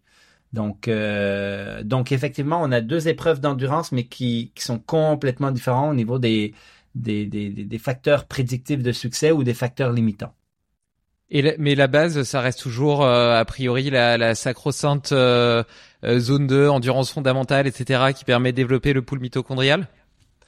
Ben moi, je pense que sur un tort des géants, ces facteurs-là sont sont même secondaires. En fait, on, on, arrive à faire la corrélation entre le VO2 puis la performance en ultra trail,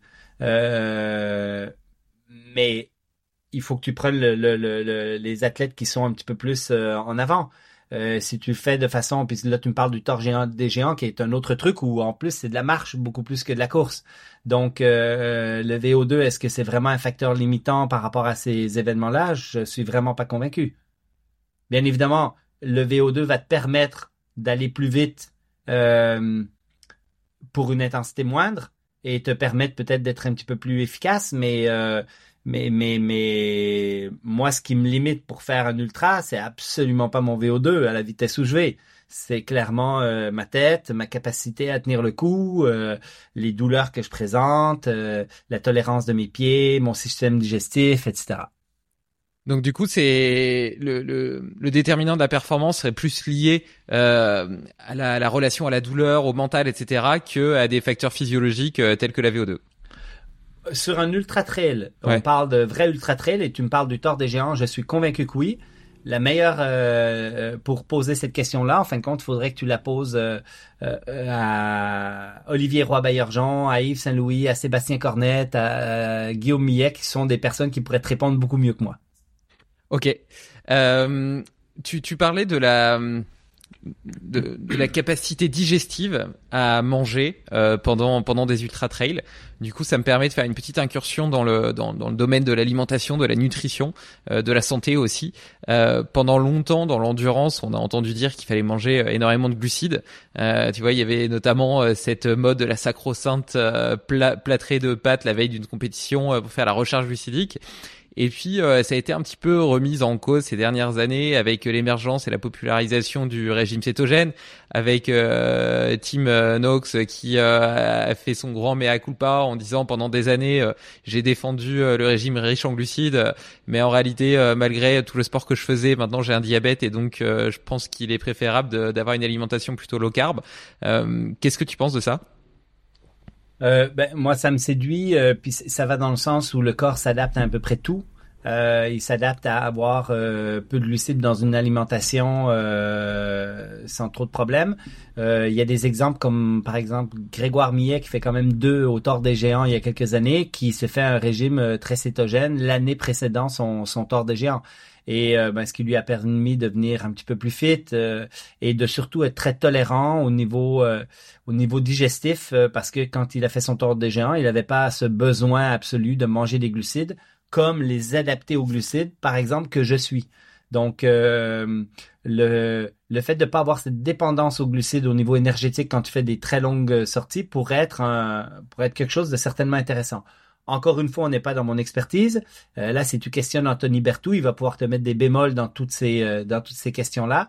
Euh, mais c'est clair que moi, ça me séduit. Le fait de, dire, ben, puis ce qui me séduit surtout aussi, c'est que tu sais, les, produits céréaliers, c'est venu avec l'industrialisation beaucoup de l'homme moderne. C'est-à-dire que on mange probablement beaucoup plus de glucides aujourd'hui qu'on n'en a jamais mangé dans toute l'évolution de l'être humain.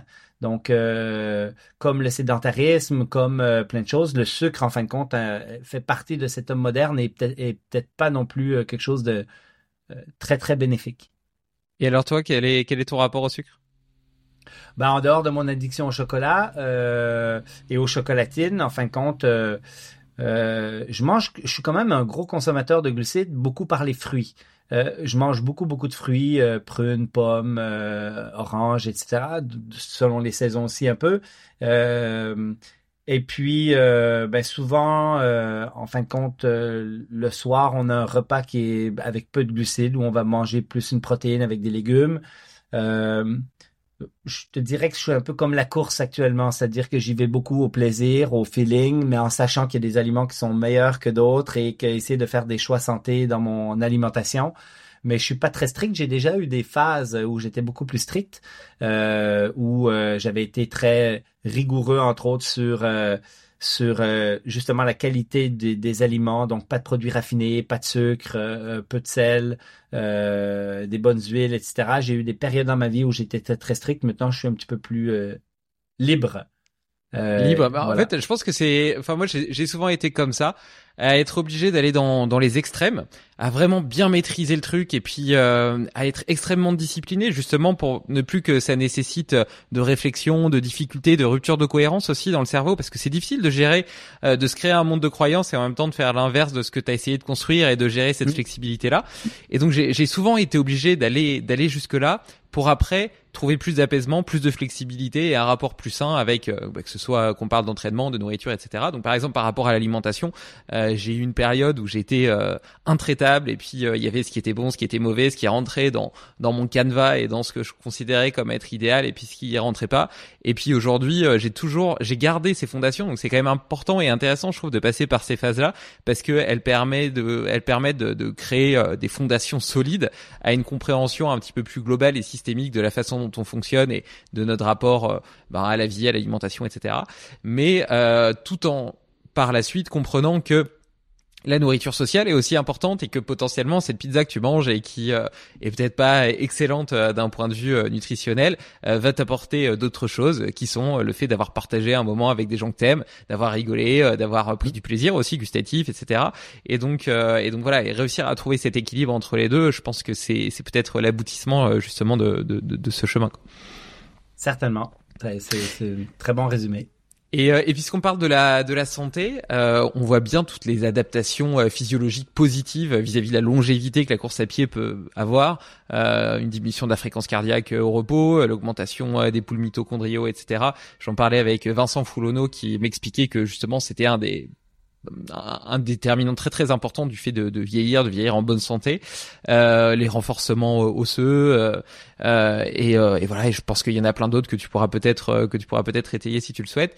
Et de l'autre côté, on entend euh, d'autres gens dire euh, eh ben non, la course à pied, euh, ça crée de l'arthrose.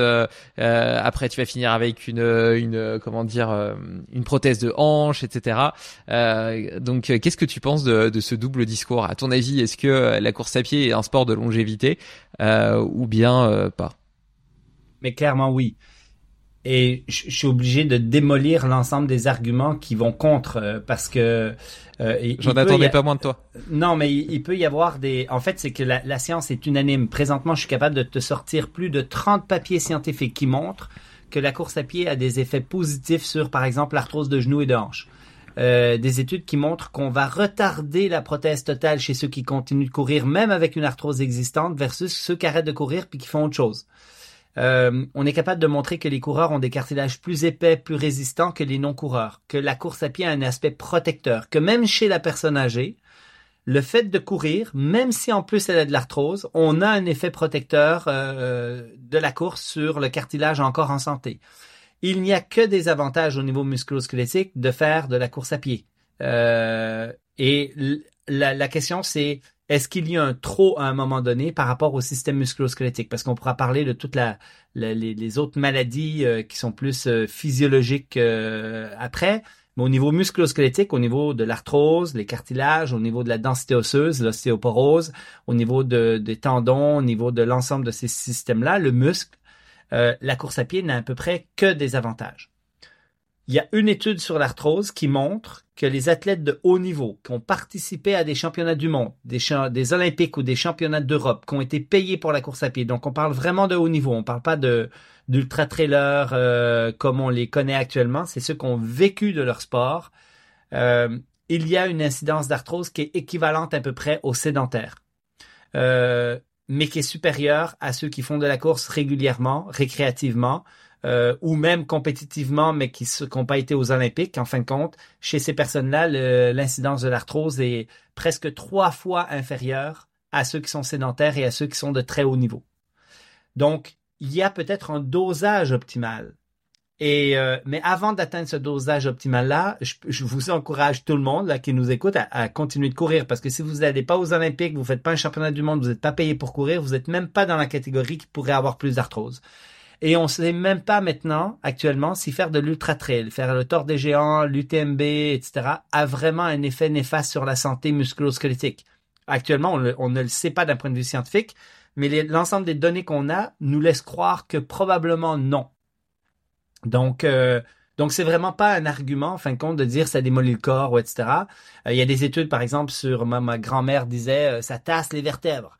Euh, puis euh, le fait de courir avec l'impact, mais maintenant on, a des études qui montrent une corrélation directe entre euh, des, des, des disques intervertébraux plus épais chez les coureurs que chez les non-coureurs.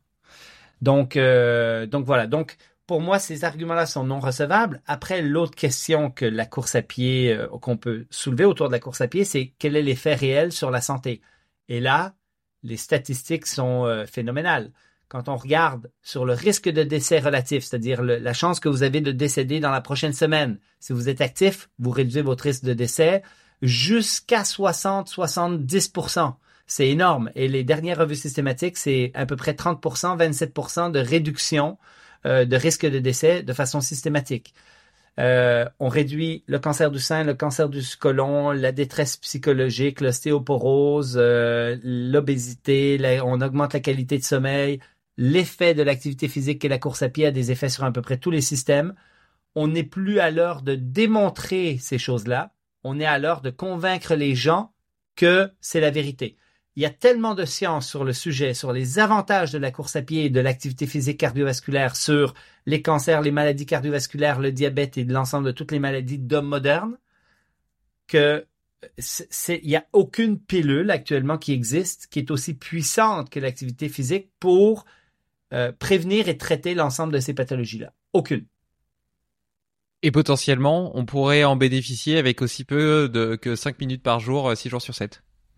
Ah, ça, c'est l'autre chose, en fin de compte. C'est qu'il y a un, bon RCT qui est sorti, une étude de randomisée contrôlée qui montre que 50 minutes par semaine, en fin de compte, distribué comme tu veux, donc ça peut être 5 à 10 minutes par jour, euh, d'une activité comme la course à pied qui est quand même relativement intense, donc où tu es légèrement essoufflé, est déjà suffisant pour réduire de façon phénoménale le risque de décès. Si tu me parles de c'est quoi qui est optimal pour la santé, je vais dire si tu es sédentaire, juste de commencer avec cinq minutes, déjà tu as un effet qui est phénoménal d'emblée. Donc juste de commencer, tu vas avoir un effet sur ta santé qui est bonne. Après, si tranquillement tu t'adaptes euh, à la course à pied, à l'activité cardiovasculaire, même si c'est pas de la course à pied, euh, il y a des zones optimales. On sait qu'à 30 minutes, 5 fois par semaine, donc 2h30 dans ta semaine, distribué un peu comme tu veux, on a les effets optimaux sur la santé cardiovasculaire, euh, la, la, santé métabolique et ainsi de suite. Donc, si on a des recommandations à faire générales au grand public, c'est commence. Juste de commencer, c'est déjà bon. Et après ça, si tu fais de la course à pied, tu peux cumuler un deux heures et demie par semaine. Si jamais tu es plus marcheur, faire du vélo avec des intensités moindres, il faudrait que tu doubles, donc que tu fasses un 5 heures par semaine. Mais qui ne peut pas trouver son 30 minutes par jour d'activité physique dans une journée où on, où on a 1440 minutes? En fait, c'est c'est comme euh, c'est pour moi c'est un essentiel et ça passe avant n'importe quoi d'autre. Il faut que je fasse mon 30 minutes d'activité cardio par, par jour. Je, je, partage cette vision. Et du coup, pour ceux qui seraient un petit peu plus motivés, qui auraient envie de faire euh, plus de deux heures et demie par semaine, par exemple, euh, à tout hasard, parce qu'ils pré prépareraient des, des, trails ou des ultra trails, est-ce que ça va décroissant au-delà de deux heures et demie? Tu veux dire les avantages sur la santé? Oui. Non, absolument pas. On a une étude de Kadama qui montre une euh, relation presque linéaire. Plus t'en fais, plus c'est bon pour la santé. La petite incurvation en haut, en fin de compte, elle est euh, rarissime. Elle est chez des personnes qui s'amènent justement au surentraînement, euh, qui s'amènent dans des problèmes de santé relatifs au temps d'entraînement. Sincèrement, c'est une minuscule petite proportion de la population. Il y a des études aux États-Unis où on a fait une relation en U et on se dit, OK, euh, aussitôt qu'on augmente un peu plus, on a un peu plus de fatigue cardiaque, on a un peu plus de... Mais de la même manière qu'on a de la fatigue musculaire, qu'on a des adaptations secondaires, euh, on a beaucoup de peine actuellement et Tim Noakes est un de ceux qui sont défenseurs de dire, ben, attention avec ces études euh, un peu alarmistes sur l'activité, on n'est pas à l'heure de dire aux gens de pas en trop en faire, on est à l'heure de dire aux gens d'en faire plus parce que présentement, c'est moins de 20% des gens qui ont un minimum d'activité physique euh, acceptable pour leur santé. Euh, la majorité des gens, et peut-être que vous êtes un peu plus actif en Europe qu'on l'est en Amérique du Nord. Euh, étant à Oslo aujourd'hui, je vois qu'il y a beaucoup de gens sur leur vélo, en, en transport actif, à la marche. mais clairement, en Amérique du Nord, on a un gros problème avec ça. Alors, pour avoir déjà voyagé en Norvège, en Suède, c'est vrai que là-bas, il y a, une culture euh, national euh, du sport. Euh, il y a beaucoup beaucoup d'utilisation du vélo. c'est très vert. Enfin, c'est très très valorisé le fait de faire du sport. J'ai pas la sensation que ce soit autant le cas en France, même si il y, a, y, a, quand même des gens qui courent et qui bougent. c'est quand même culturellement, j'ai l'impression moins moins ancré. D'ailleurs, je crois que j'ai vu la dernière stat qui montrait que 50% de la population française était en surpoids, ce qui est quand même pas très très gratifiant. Euh, tu en conviendras. Je, je, je refais une on petite est à parenthèse. 60. En, en, Amérique du Nord, on est à 60, on vous dépasse encore. Bravo. euh, je refais une mini parenthèse sur euh, sur le surentraînement euh, et la technologie parce que euh, Déjà, je me suis, je, me je réfléchissais, je me disais, c'est quand même assez marrant qu'un scientifique comme toi, passionné par la compréhension de la physiologie du corps humain, euh, ait réussi à se, à se libérer de la technologie qui pourtant lui donne un tas de feedback sur euh, le fonctionnement même de son corps. Alors peut-être que pendant toute une partie de ta vie, tu as étudié ces datas-là justement pour comprendre comment ton corps réagissait et évoluait par rapport à l'entraînement. Et il y a un dernier facteur sur lequel on n'a pas, on n'a pas trop échangé, c'est euh, la HRV, la variabilité de la fréquence cardiaque. Est-ce que tu trouves que c'est un bon indicateur à la fois de la progression euh, du niveau de forme, de niveau de préparation d'un athlète euh, et euh, de, de, sa récupération et de prévention du surentraînement alors c'est un des paramètres. Le problème avec le surentraînement, c'est qu'on n'a aucun paramètre actuellement qui nous permet de déterminer qu'on est en surentraînement. On a plusieurs paramètres ensemble qui peuvent nous indiquer que là, il faut être un peu plus prudent. Euh, on n'a pas de paramètres sanguins. On a euh, la variabilité cardiaque est un des paramètres qu'on a étudié pendant un certain temps. Euh, je suis pas convaincu actuellement qu'on est capable de donner autant de bénéfices qu'on croyait initialement sur justement le fait de déterminer si t'es ou pas en surentraînement. Euh, une des personnes qui maîtrise bien ce sujet-là, qui enseigne à la clinique du coureur, c'est Yves Saint-Louis, en fin de compte, qui, euh, lui, a vécu un surentraînement, mais a lu beaucoup sur le surentraînement et qui euh, plusieurs des paramètres euh, chez lui, entre autres, euh, actuellement. Et, euh, et, sa conclusion, elle est assez simple, c'est qu'actuellement, euh, le, le, meilleur, la meilleure manière de savoir où tu te situes dans la cascade du surentraînement, donc on parle de fatigue, de surmenage fonctionnel, surmenage non fonctionnel pour aller vers le surentraînement qui est la dernière phase, euh, qui est vraiment euh, pathologique et qui va prendre des mois et des mois à récupérer. Euh, tandis que la fatigue est un processus physiologique normal quand tout d'un coup tu une surcharge et qui va t'amener physiologiquement à surcompenser, c'est-à-dire à redevenir plus en forme parce que tu as des paramètres physiologiques qui vont se mettre en place pour t'adapter en fin de compte au stress physiologique que tu as appliqué. Euh, ben, il y a tout un continuum, puis il faut être capable de, de, les athlètes avec un peu d'expérience savent où ils se situent, ils savent qu'ils vont frôler avec l'overreaching et qu'il faut qu'ils se reposent quelques jours pour revenir euh, vers le, le, normal et puis euh, flirter avec la fatigue. Et tout d'un coup, tu as le l'overreaching non fonctionnel où là, ça va te prendre parfois plusieurs semaines à récupérer, puis il va falloir que tu te reposes parce que tu sais que si tu continues, tu vas t'enliser dans le surentraînement qui est vraiment problématique. Euh, mais on n'a pas de paramètres, ni sanguin, euh, ni euh, au niveau de la variabilité cardiaque qui est en soi suffisante pour déterminer dans quel stade tu es ou euh, comment tu vas. Euh, c'est des paramètres qui se cumulent.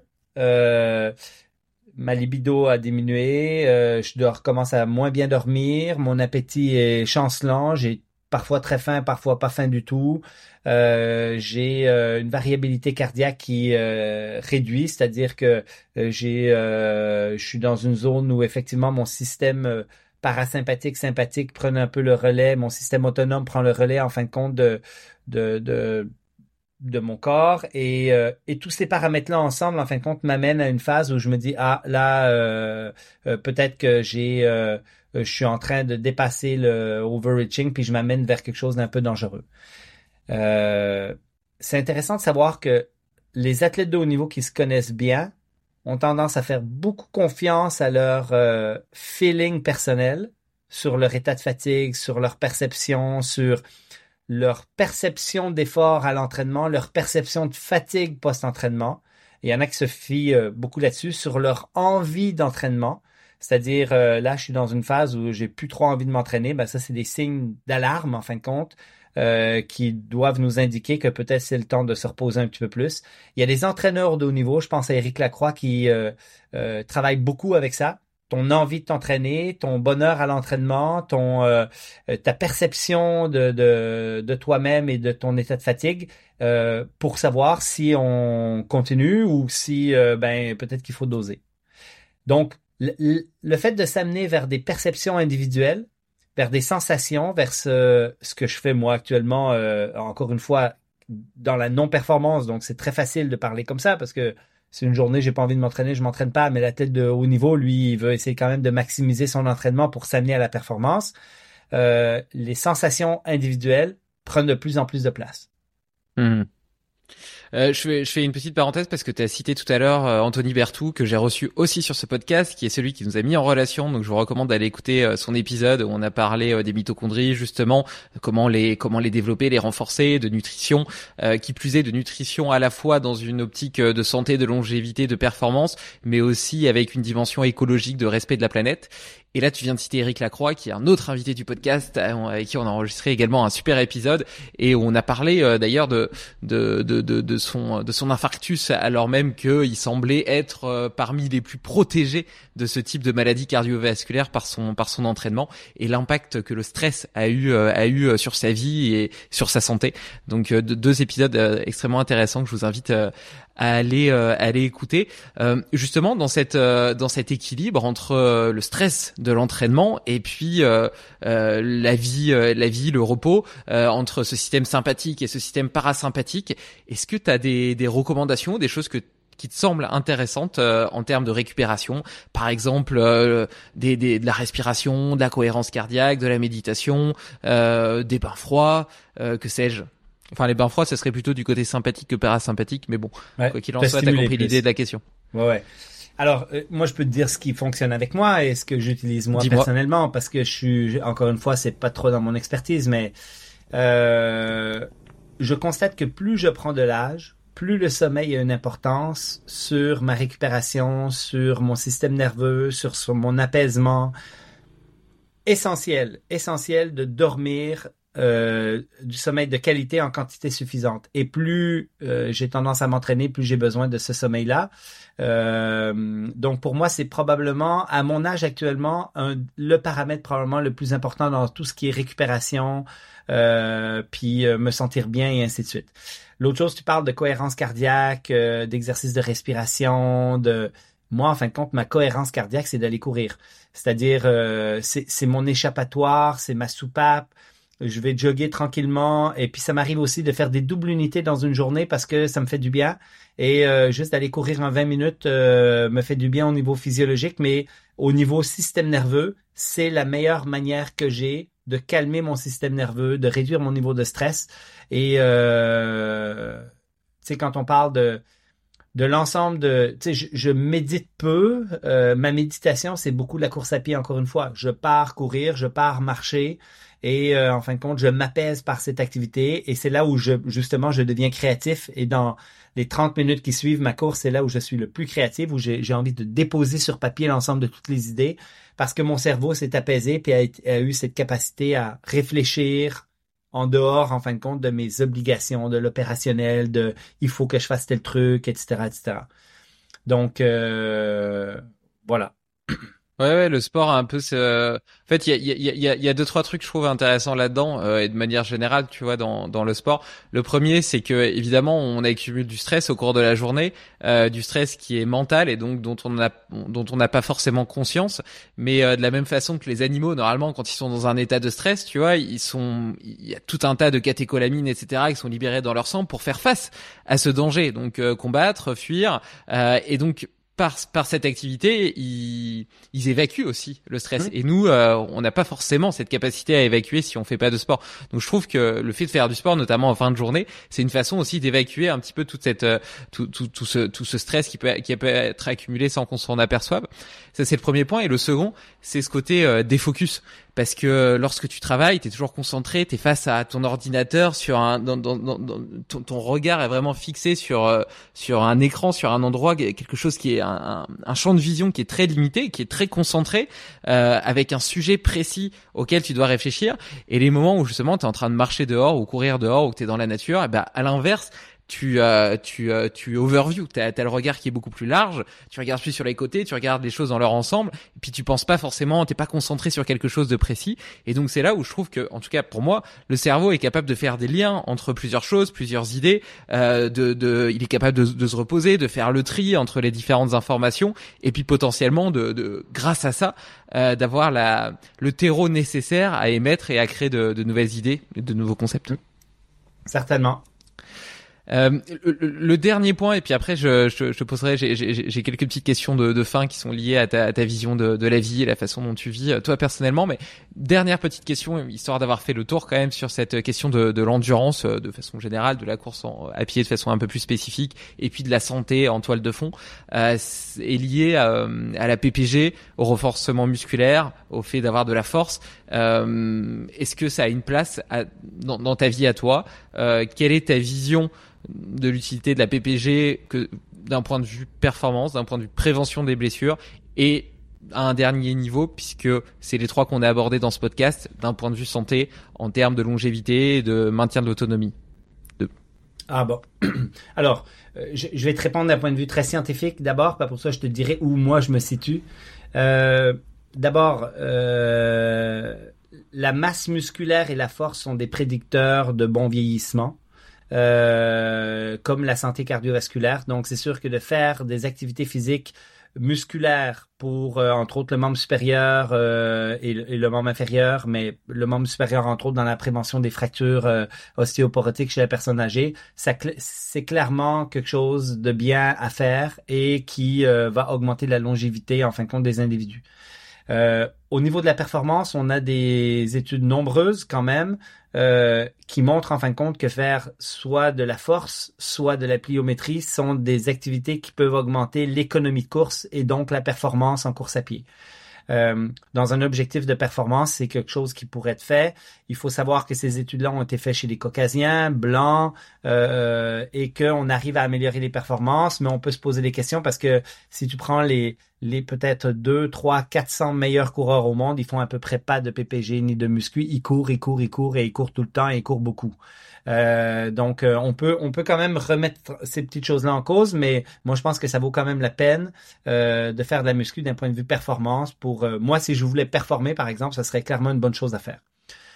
Après, qu'est-ce que moi je fais personnellement, c'est que je suis dans le même mode que, que la course à pied, c'est-à-dire que j'y vais avec le plaisir. J'ai pas envie de faire de la muscu nécessairement pour faire de la muscu mais je vais bêcher mon jardin, je vais travailler physiquement à la maison. J'ai grandi quand j'étais adolescent sur une ferme à décharger des chars de foin puis à travailler physiquement. Euh, j'ai, euh, je suis même un peu lourd pour un coureur, tu sais, euh, assez massif. Euh, et puis, euh, j'ai, quand même du plaisir, par exemple, à faire de l'escalade, à faire des petits trucs qui me demandent, qui ont, une exigence musculaire. Euh, mais euh, aller dans une salle de gym pour lever des poids puis pousser des, de la fonte, j'ai déjà fait ça hein, quand j'étais universitaire et autres. Euh, un peu comme la rigueur du 800 mètres, je m'en suis un peu détaché et ça vient avec juste mon retour aux sources, mon côté cromagnon. En fin de compte, j'ai clairement euh, quelque chose de Cro-Magnon en moi parce que quand je te dis que je cours pas de montre, quand je te dis que j'ai pas de programme, euh, ben c'est mon retour à, à, mon plaisir, à ma nature, etc. Puis euh, puis voilà. Donc il y, a, y a le côté scientifique où clairement il y a, y a quelque chose d'intéressant à faire et puis après ça il y a le côté ben, personnel où moi je choisis un peu ce que j'ai envie de faire. À 50 ans, voilà. Puis, euh, enfin, pour moi, de, de, la façon dont je l'entends, c'est euh, c'est presque un idéal parce qu'en réalité, tu as une vie qui part elle-même, un quotidien qui part lui-même, est suffisamment stimulé, stimulant, suffisamment équilibré pour euh, travailler euh, naturellement tes habiletés physiques sans que tu aies besoin d'aller à la salle, etc. Je pense que si euh, justement bah, tu es obligé d'aller à la salle de muscu et tout, c'est parce que la plupart d'entre nous avons un emploi du temps derrière un ordinateur, etc. Et donc on doit compenser quelque part tous les déséquilibres qui sont liés à notre mode de vie. Si ton mode de vie te permet naturellement d'entretenir ton corps quelque part, c'est génial. Et puis il suffit de voir tous ceux qui travaillent dans le bâtiment. Bon, bah, ils ont peut-être probablement plein d'autres problèmes, mais ils ont jamais fait de muscu et pourtant tu tu tu tu, tu tu serres la main à un maçon, euh, il te il te broie les doigts quoi. Ouais.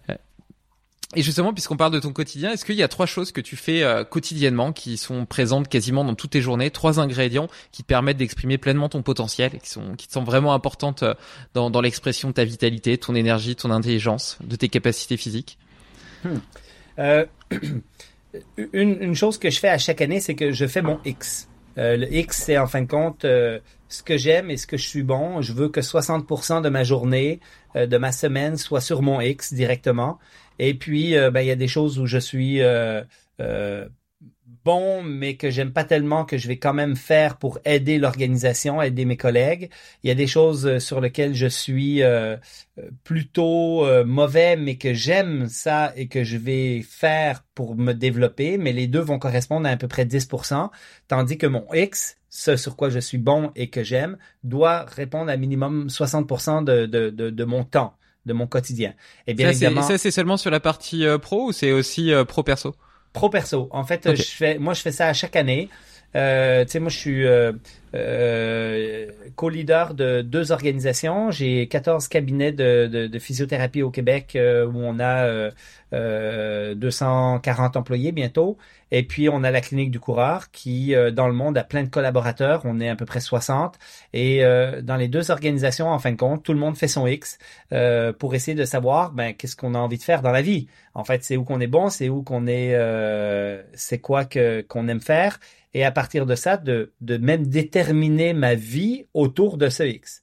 Et le X peut avoir un troisième axe qui est euh, la création de valeur pour l'organisation. Comme je suis un leader d'organisation, ben euh, il y a des choses que je fais pour euh, créer de la valeur pour l'organisation parce que j'ai certaines forces au niveau managérial ou autre.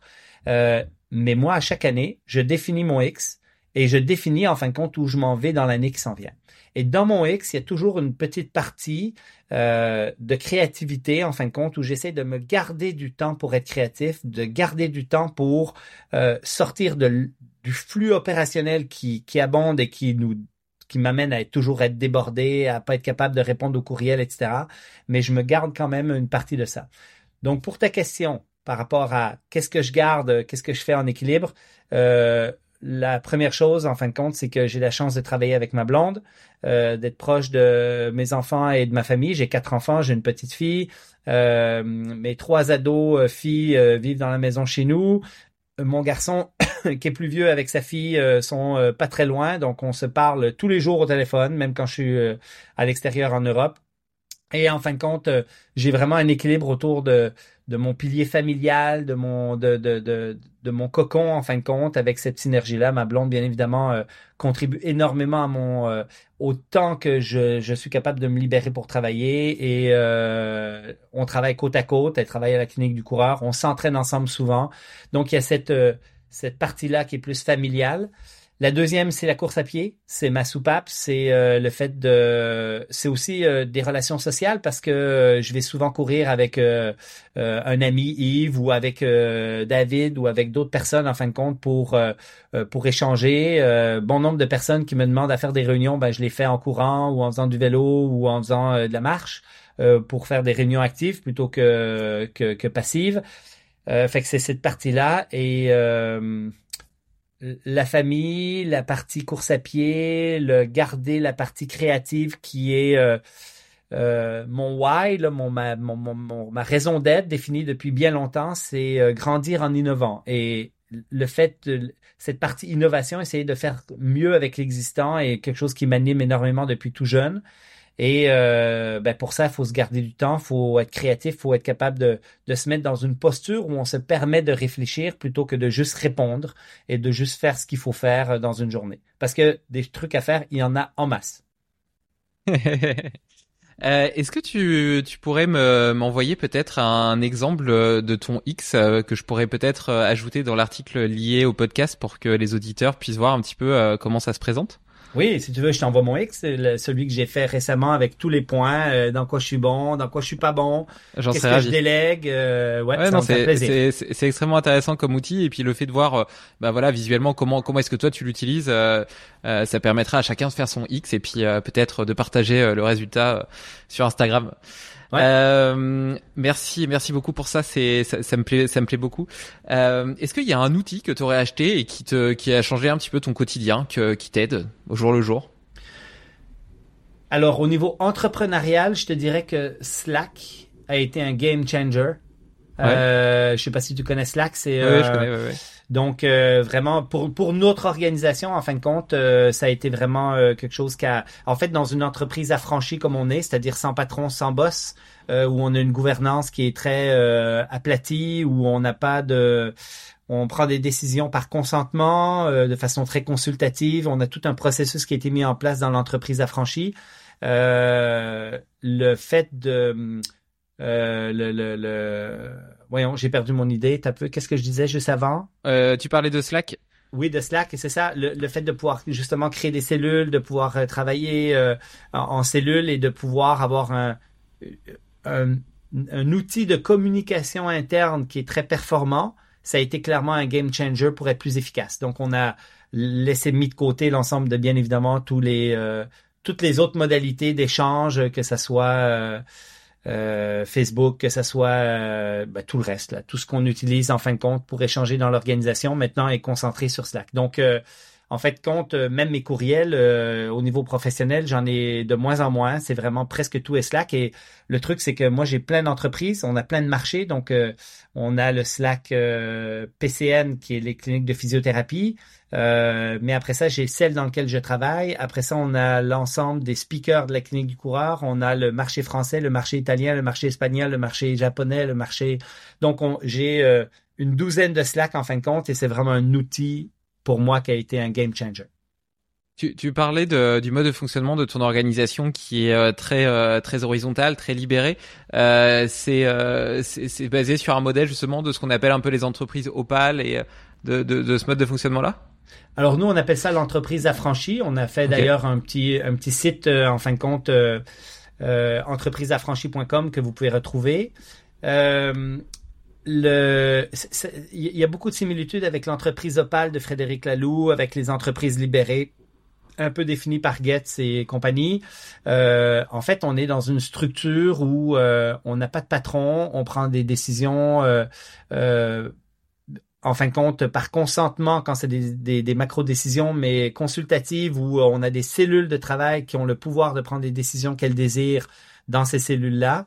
Et puis, euh, ben ça, on a implanté ça euh, à la clinique du coureur de façon historique depuis le tout début à l'international, donc au Québec.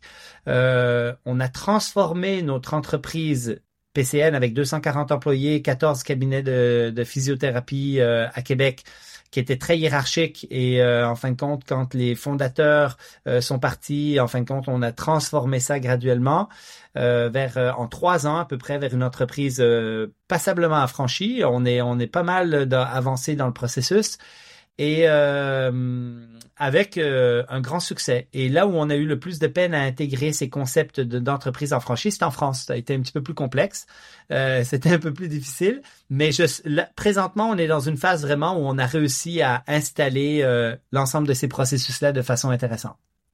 En tout cas, c'est super d'avoir euh, documenté ça sur sur un site. J'irai le voir parce que moi-même, je suis entrepreneur et, et j'ai vraiment envie de faire évoluer mes prochains projets euh, sous cette forme. Euh, je pense que c'est beaucoup plus facile d'ailleurs quand c'est initié euh, dès la création du projet que de transformer une organisation déjà existante euh, avec euh, ses dynamiques, ses habitudes, sa culture aussi d'entreprise. ce qui explique peut-être que tu plus de mal à le faire dans tes cabinets, etc., que pour la clinique de coureur où c'était natif. Mais en tout cas, j'irai voir. Merci beaucoup pour pour ce partage. et justement, puisque ça a trait à aussi une vision peut-être un petit peu plus philosophique de ton impact en tant qu'homme, et puis euh, en tant que, que organisation vis-à-vis euh, du monde, de la société et puis de ses parties prenantes. Euh, qu'est-ce que ça veut dire pour toi réussir sa vie? Ah ça c'est une bonne question. En fait, je te dirais que c'est trouver mon X, être dessus la majorité du temps. Et, et clairement, ça ça n'a aucun lien dans mon cas avec euh, euh, mon nombre de followers, avec euh, la voiture que j'ai, avec l'ensemble de, de, tous les facteurs socialement souvent décrits comme étant de la réussite. En fin de compte, moi, c'est vraiment est-ce que je fais ce que j'aime et ce dans quoi je suis bon, donc mon X en fin de compte la majorité de mon temps. Et est-ce que j'arrive à le trouver aussi? Parce que c'est un exercice en soi de trouver son X, c'est-à-dire de tu sais, euh, tu disais tout euh, au début de l'émission que tu viens de décider de travailler à temps partiel et de te concentrer sur des choses que t'aimes. Ben moi, ça fait partie des processus du X, c'est-à-dire je définis ce dans quoi je suis bon et que j'ai envie de faire et je définis ma vie autour de ça. Et moi, il n'y a jamais aucune décision de personnel et d'affaires qui était euh, basé sur euh, euh, oui, mais il faut que je gagne minimum temps par année, oui, mais il faut que ma maison soit de telle grandeur ou ma voiture de telle marque. en fin de compte, ça a toujours été extrêmement secondaire dans ma vie et ça a été plus qu'est-ce que tu as envie de faire, qu'est-ce qui te rend heureux dans ta vie? Et, et voilà. Donc, clairement, pour moi, c'est trouver son X et être dessus.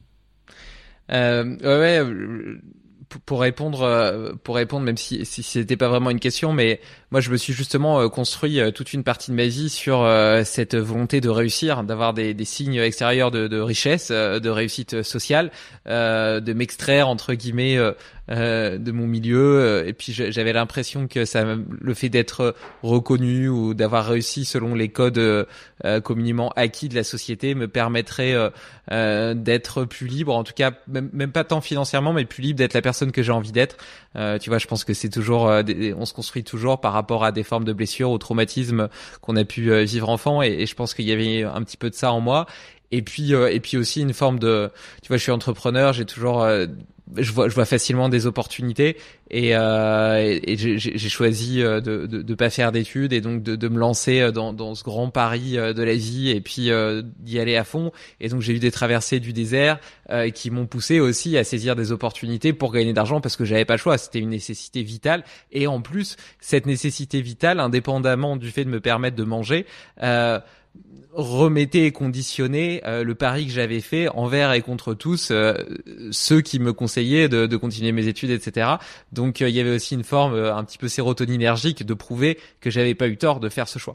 et puis euh, avec cette aventure de Limitless Project et puis en, en, vieillissant aussi, je pense que plus on grandit, plus on sait qui on est. Euh, déjà, j'ai découvert une passion, une passion pour le potentiel humain, une passion pour cette exploration euh, dont je parlais un petit peu plus tôt, euh, qui m'anime, qui me donne l'impression d'avoir une forme d'importance, un impact, d'apporter quelque chose au monde. Et donc, euh, et donc ça, ça me transcende un petit peu. Tu vois, c'est un sens un petit peu plus transcendantal qui va beaucoup plus loin que le sens personnel ou hédoniste qui est d'accumuler des richesses.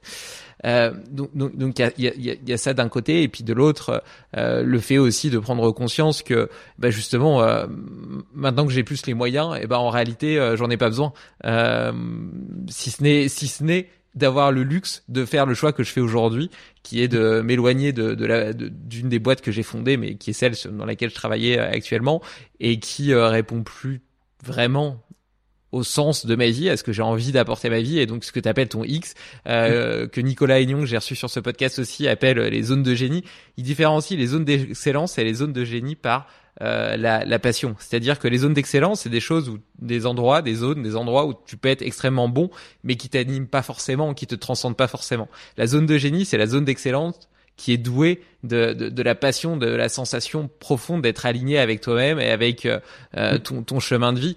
Et donc, euh, et donc voilà, moi je suis en train de faire ce, ce saut, ce nouveau saut entre guillemets vers, vers l'inconnu, mais avec une, un état d'esprit complètement différent et qui me fait penser un petit peu à ce que tu partageais, c'est-à-dire vibrer plutôt que planifier, écouter beaucoup plus mon cœur et mon intuition que mon intellect et mon cerveau analytique qui était très stratège et me guider vers ce qui potentiellement maximiserait mes ressources plus que ce qui maximiserait mon bonheur.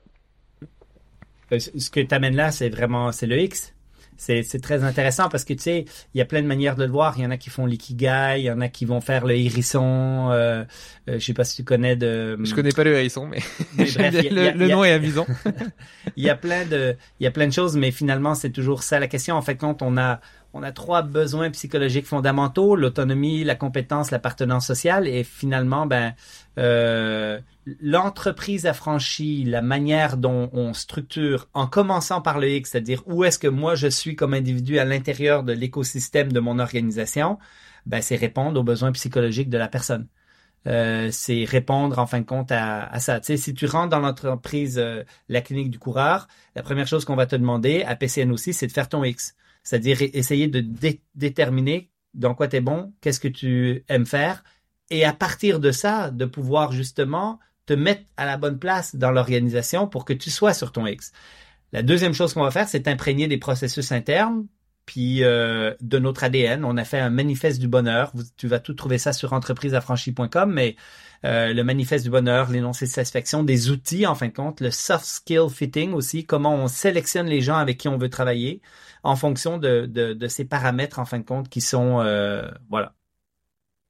Ouais, bah ça, ça c'est sur, cette sélection des collaborateurs, c'est aussi euh, euh, enfin j'ai pas lu ce que, as, ce que ce que tu as écrit mais j'imagine plus ou moins le sens que ça peut avoir et c'est aussi une réflexion assez profonde que j'avais sur le sujet où euh, j'ai souvent recruté des collaborateurs par rapport à un besoin déterminé et leur fit justement mais en termes de compétences à ce besoin que j'avais plus que le fit en termes euh, de, de valeur, de volonté de contribuer à un projet commun qui nous dépasse en tant que personne et euh, de, de, faire ensemble euh, voilà quelque chose quelque chose qui nous, qui nous qui nous transcende un petit peu et puis où on est plaisir l'un et l'autre à travailler ensemble. On passe quoi 70% de notre temps au travail. c'est quand même plus marrant de le passer avec des gens qui nous inspirent, qui nous élèvent, avec qui on partage des, des vertus, des valeurs, que, euh, que simplement quelqu'un qui est bien disposé à effectuer un travail donné sans avoir aucune prédisposition particulière euh, euh, à, à, créer quelque chose ensemble. Euh, Est-ce que tu aurais un défi à donner à nos auditeurs pour les 15 jours à venir? J'ai déjà une petite idée de ce que tu pourrais dire, mais euh, voyons. Ben, bah, on, peut, on peut aller à deux places si tu veux. Le premier, c'est de commencer à courir s'il court pas ou de courir tous les jours s'il court déjà. Et euh, s'il court pas, il faut qu'il commence par euh, une minute de course. Ça compte. Deux minutes la deuxième journée, trois minutes la troisième journée, ils augmentent de une minute par jour. Et puis, euh, puis ils n'arrêtent pas jusqu'à ce qu'ils soient capables de courir pendant 20 minutes et ils ont même le droit de faire des plateaux au besoin. Donc, le premier défi, c'est celui qui est sédentaire, il faut qu'il commence à courir. Les avantages pour sa santé vont être tellement phénoménales euh, que c'est le plus beau cadeau que je peux faire à quelqu'un, le motiver à courir. Après, euh, celui qui court déjà, euh, c'est de dire, faut que tu cours tous les jours.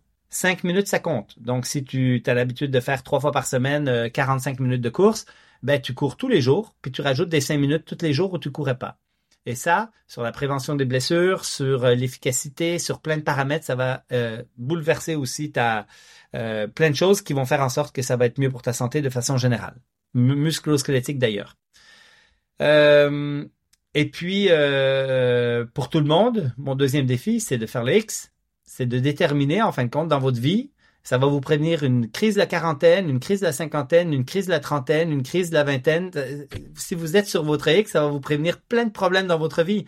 D'être dans votre vrai moi, puis de bien définir, de s'asseoir devant un papier. Et ça, c'est parfois pour certains, c'est très compliqué. De s'asseoir devant un papier puis de dire, c'est quoi que je veux dans la vie? Dans quoi je suis bon? Et qu'est-ce que j'aime faire?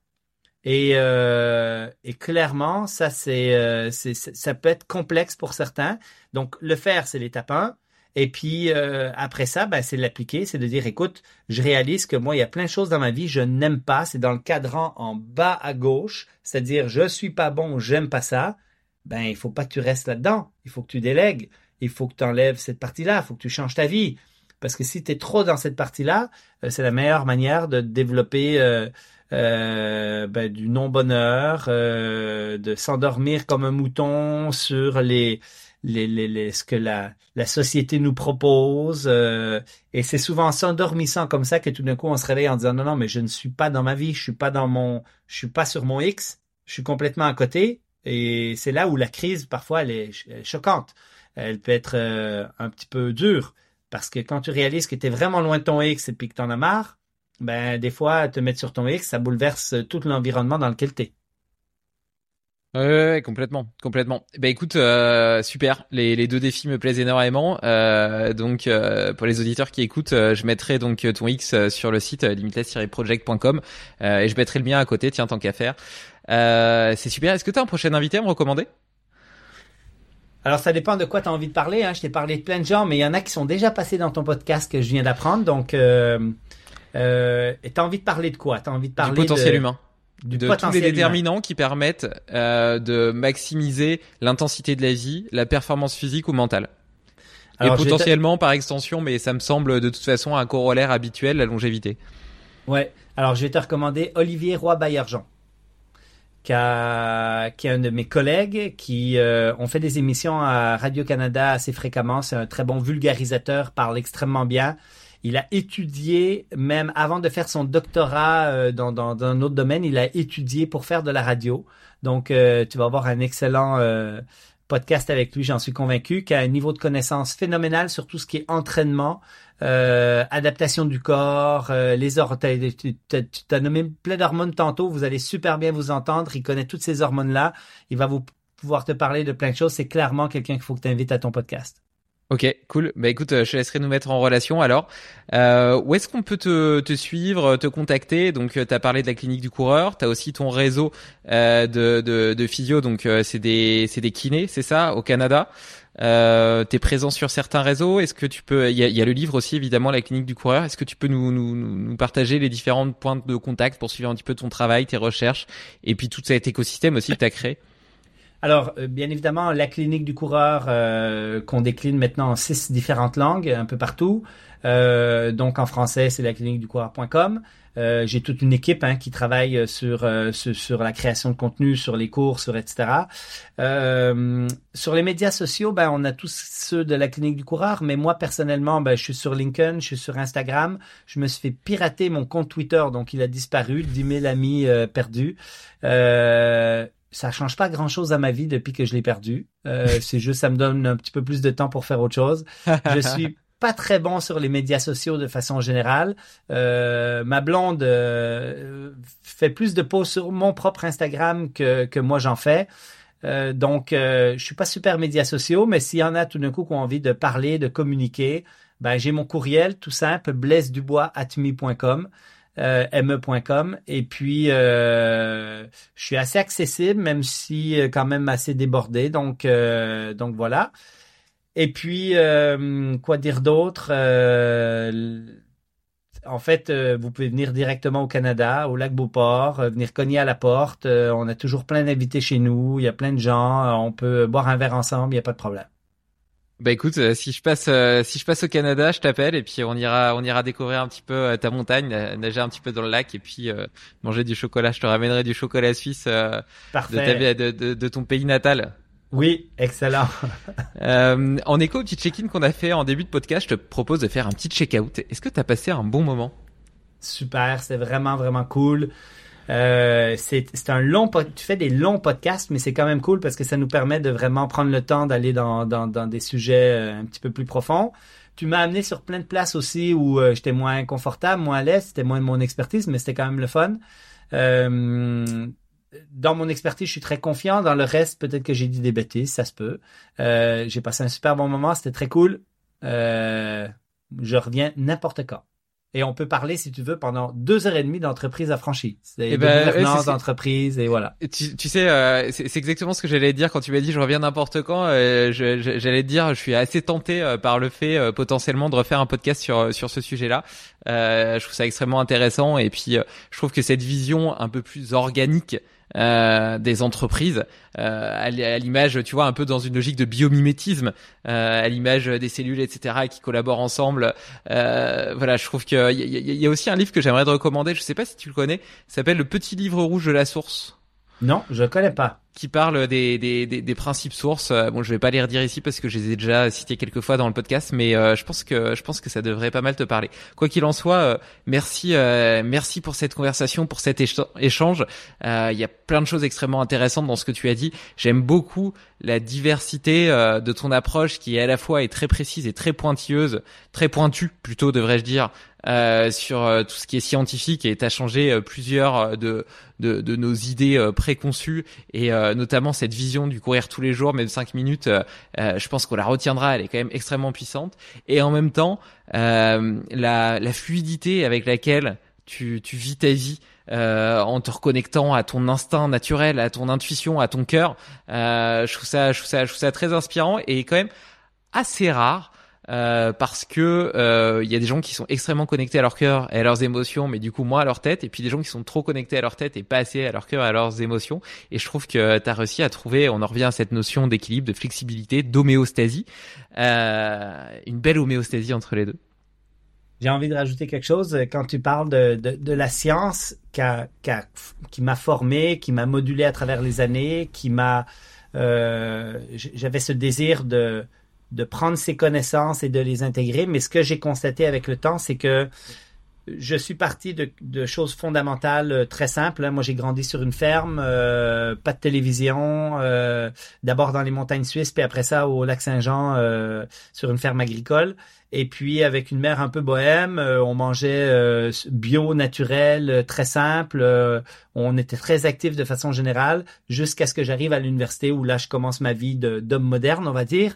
Euh, mais sur ces fondamentaux-là, en fin de compte, euh, la, science, en fin de compte, a parfois un peu complexifié nos pratiques, euh, nous a laissé croire des choses qui n'étaient pas tout à fait vraies. Et plus la science devient solide et plus elle se raffine, plus je réalise qu'on retourne à la Hmm. simplicité, à l'homme de Cro-Magnon, à ne pas trop euh, mettre d'interférences dans notre vie, euh, que ce soit sur les chaussures, que ce soit sur l'intellectualisation de ce qu'il faut faire, euh, de se rapprocher de ses sensations et que, en fait, la science, euh, j'ai l'impression, m'amène à revenir en arrière. Et pour te donner un exemple très simple qui est, qui est quand même interpellant, euh, on est passé du ben, tu bois quand t'as soif, hein, l'homme de Cro-Magnon ne se posait pas la question, à il faut boire avant d'avoir soif, il faut euh, faire attention de boire quand il fait chaud, etc. Pour, avec plein de sciences, plein de scientifiques, des consensus d'experts, quelques morts causées par l'hyponatrémie, on est revenu à une recommandation extrêmement simple, mais qui est la recommandation maintenant qu'on fait à tout le monde par consensus d'experts internationaux et par l'ensemble de l'analyse de toute la littérature scientifique, tu bois quand tu as soif, avant, pendant et après ton activité. Donc, c'est un très bon exemple de cette complexification qui, avec l'ensemble de la science et de tout ce qu'on a appris, nous a ramené aux choses les plus fondamentales qu'on avait initialement. Ouais, notre notre bon sens euh, d'animal humain euh, qui est bien adapté en réalité à la nature et euh, et, et, et, ouais, je suis tout à fait d'accord avec toi. Et alors c'est assez marrant parce que moi, tu vois, je me, je me suis intéressé à plein de choses et, notamment euh, au biohack pour euh, pour améliorer justement la machine humaine. Et donc parmi eux, il y a quelque chose qui est assez populaire qui s'appelle la lumière rouge. Tu en as sûrement déjà entendu parler. C'est ces gros panneaux LED de lumière rouge et proche infrarouge. Et il y a un tas d'études qui euh, vantent les bienfaits de cette lumière rouge que je remets absolument pas en cause. Mais la réalité, c'est que si aujourd'hui on a besoin de se mettre euh, devant un panneau de lumière rouge euh, qui nous permettra d'avoir les bienfaits de la lumière rouge en 5 minutes, là où le soleil aurait mis une demi-heure, et eh ben c'est simplement parce que ça nous arrive plus au lever ou au coucher du soleil d'aller nous promener dehors comme on le faisait autrefois. qui plus est, cette habitude pourrait avoir l'avantage euh, de régler notre noyau suprachiasmatique, donc améliorer nos rythmes circadiens, donc euh, potentiellement libérer plus de cortisol le matin et nous permettre d'être plus énergique, donc ne pas avoir besoin de prendre 10 cafés. Et à l'inverse, euh, le soir, une fois le soleil couché, nous donner envie de dormir et de profiter d'un bon sommeil réparateur sans utiliser de somnifères ou de mélatonine. Et, mmh. et donc par ce petit exemple, j'en reviens un petit peu à ce que tu dis, qui est que la sagesse ultime est dans la nature et puis que la plupart de nos inventions sont là pour essayer de régler ou de fixer euh, des euh, des, euh, des, comportements qui sont métaboliquement insultants vis-à-vis de notre génome et de notre biotope. Parce que même si on tend à l'oublier du haut de nos bureaux de verre et d'acier initialement notre biotope c'est la nature. Ouais, très bien dit encore une fois et moi je le simplifie en disant je suis un homme de Cro-Magnon finalement. je mettrai ça comme titre, au euh, euh, comme titre euh, pour, pour, pour les. Je suis un homme de Cro-Magnon. Bon, merci beaucoup Blaze. Je te souhaite une, une belle journée et puis je te dis à très bientôt pour un nouvel épisode sur les entreprises libérées. Non, tu les appelais affranchies. Affranchies, affranchies, pardon. pardon. Affranchies des normes entrepreneuriales, affranchies de tout ce qu'on a appris dans le passé. On revient à la simplicité et à l'humain. Merci beaucoup Blaze. À bientôt. Merci David. Tu connais l'effet papillon? Un battement d'aile peut changer le monde. Alors si cet épisode t'a plu, partage-le autour de toi. Pour ne rien oublier, sache aussi que tu peux retrouver les meilleures citations et hacks dans l'article lié sur limitless-project.com. Enfin, j'ai une grande annonce à te faire. Le premier festival Limitless Project, réunissant les invités et auditeurs pour des conférences passionnantes, des ateliers exubérants et des rencontres hors du commun, aura lieu le week-end du 15 septembre 2023.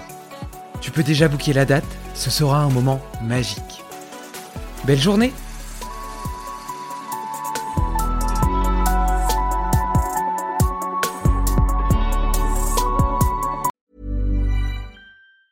This podcast is brought to you by eHarmony. Finding someone who gets you is hard, right? You're not alone. That's because we're human, and there's a lot of different humans out there. which is why eHarmony's personality based dating app helps you find someone you can be your whole self with, someone you can be fully comfortable with. That's what true connection and compatibility are all about being seen, heard, understood. When you match based on personality, you're already one step ahead when it comes to getting to know one another. So try eHarmony and get started today for free. eHarmony, get who gets you. Tired of ads barging into your favorite news podcasts? Good news. Ad-free listening on Amazon Music is included with your Prime membership.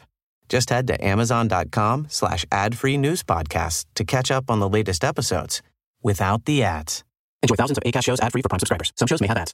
JamesAllen.com is the online destination to easily design a customized engagement ring and save up to 50% compared to traditional stores. You pick a diamond, whether it's lab-created or earth-created, James Allen has over 200,000 conflict-free stones. Then you pick your ring setting and metal. And if you need some help, they have real-time diamond consultations available where an expert can walk you through it all. Get 25% off your order at jamesallen.com code ACAST. That's jamesallen.com code ACAST.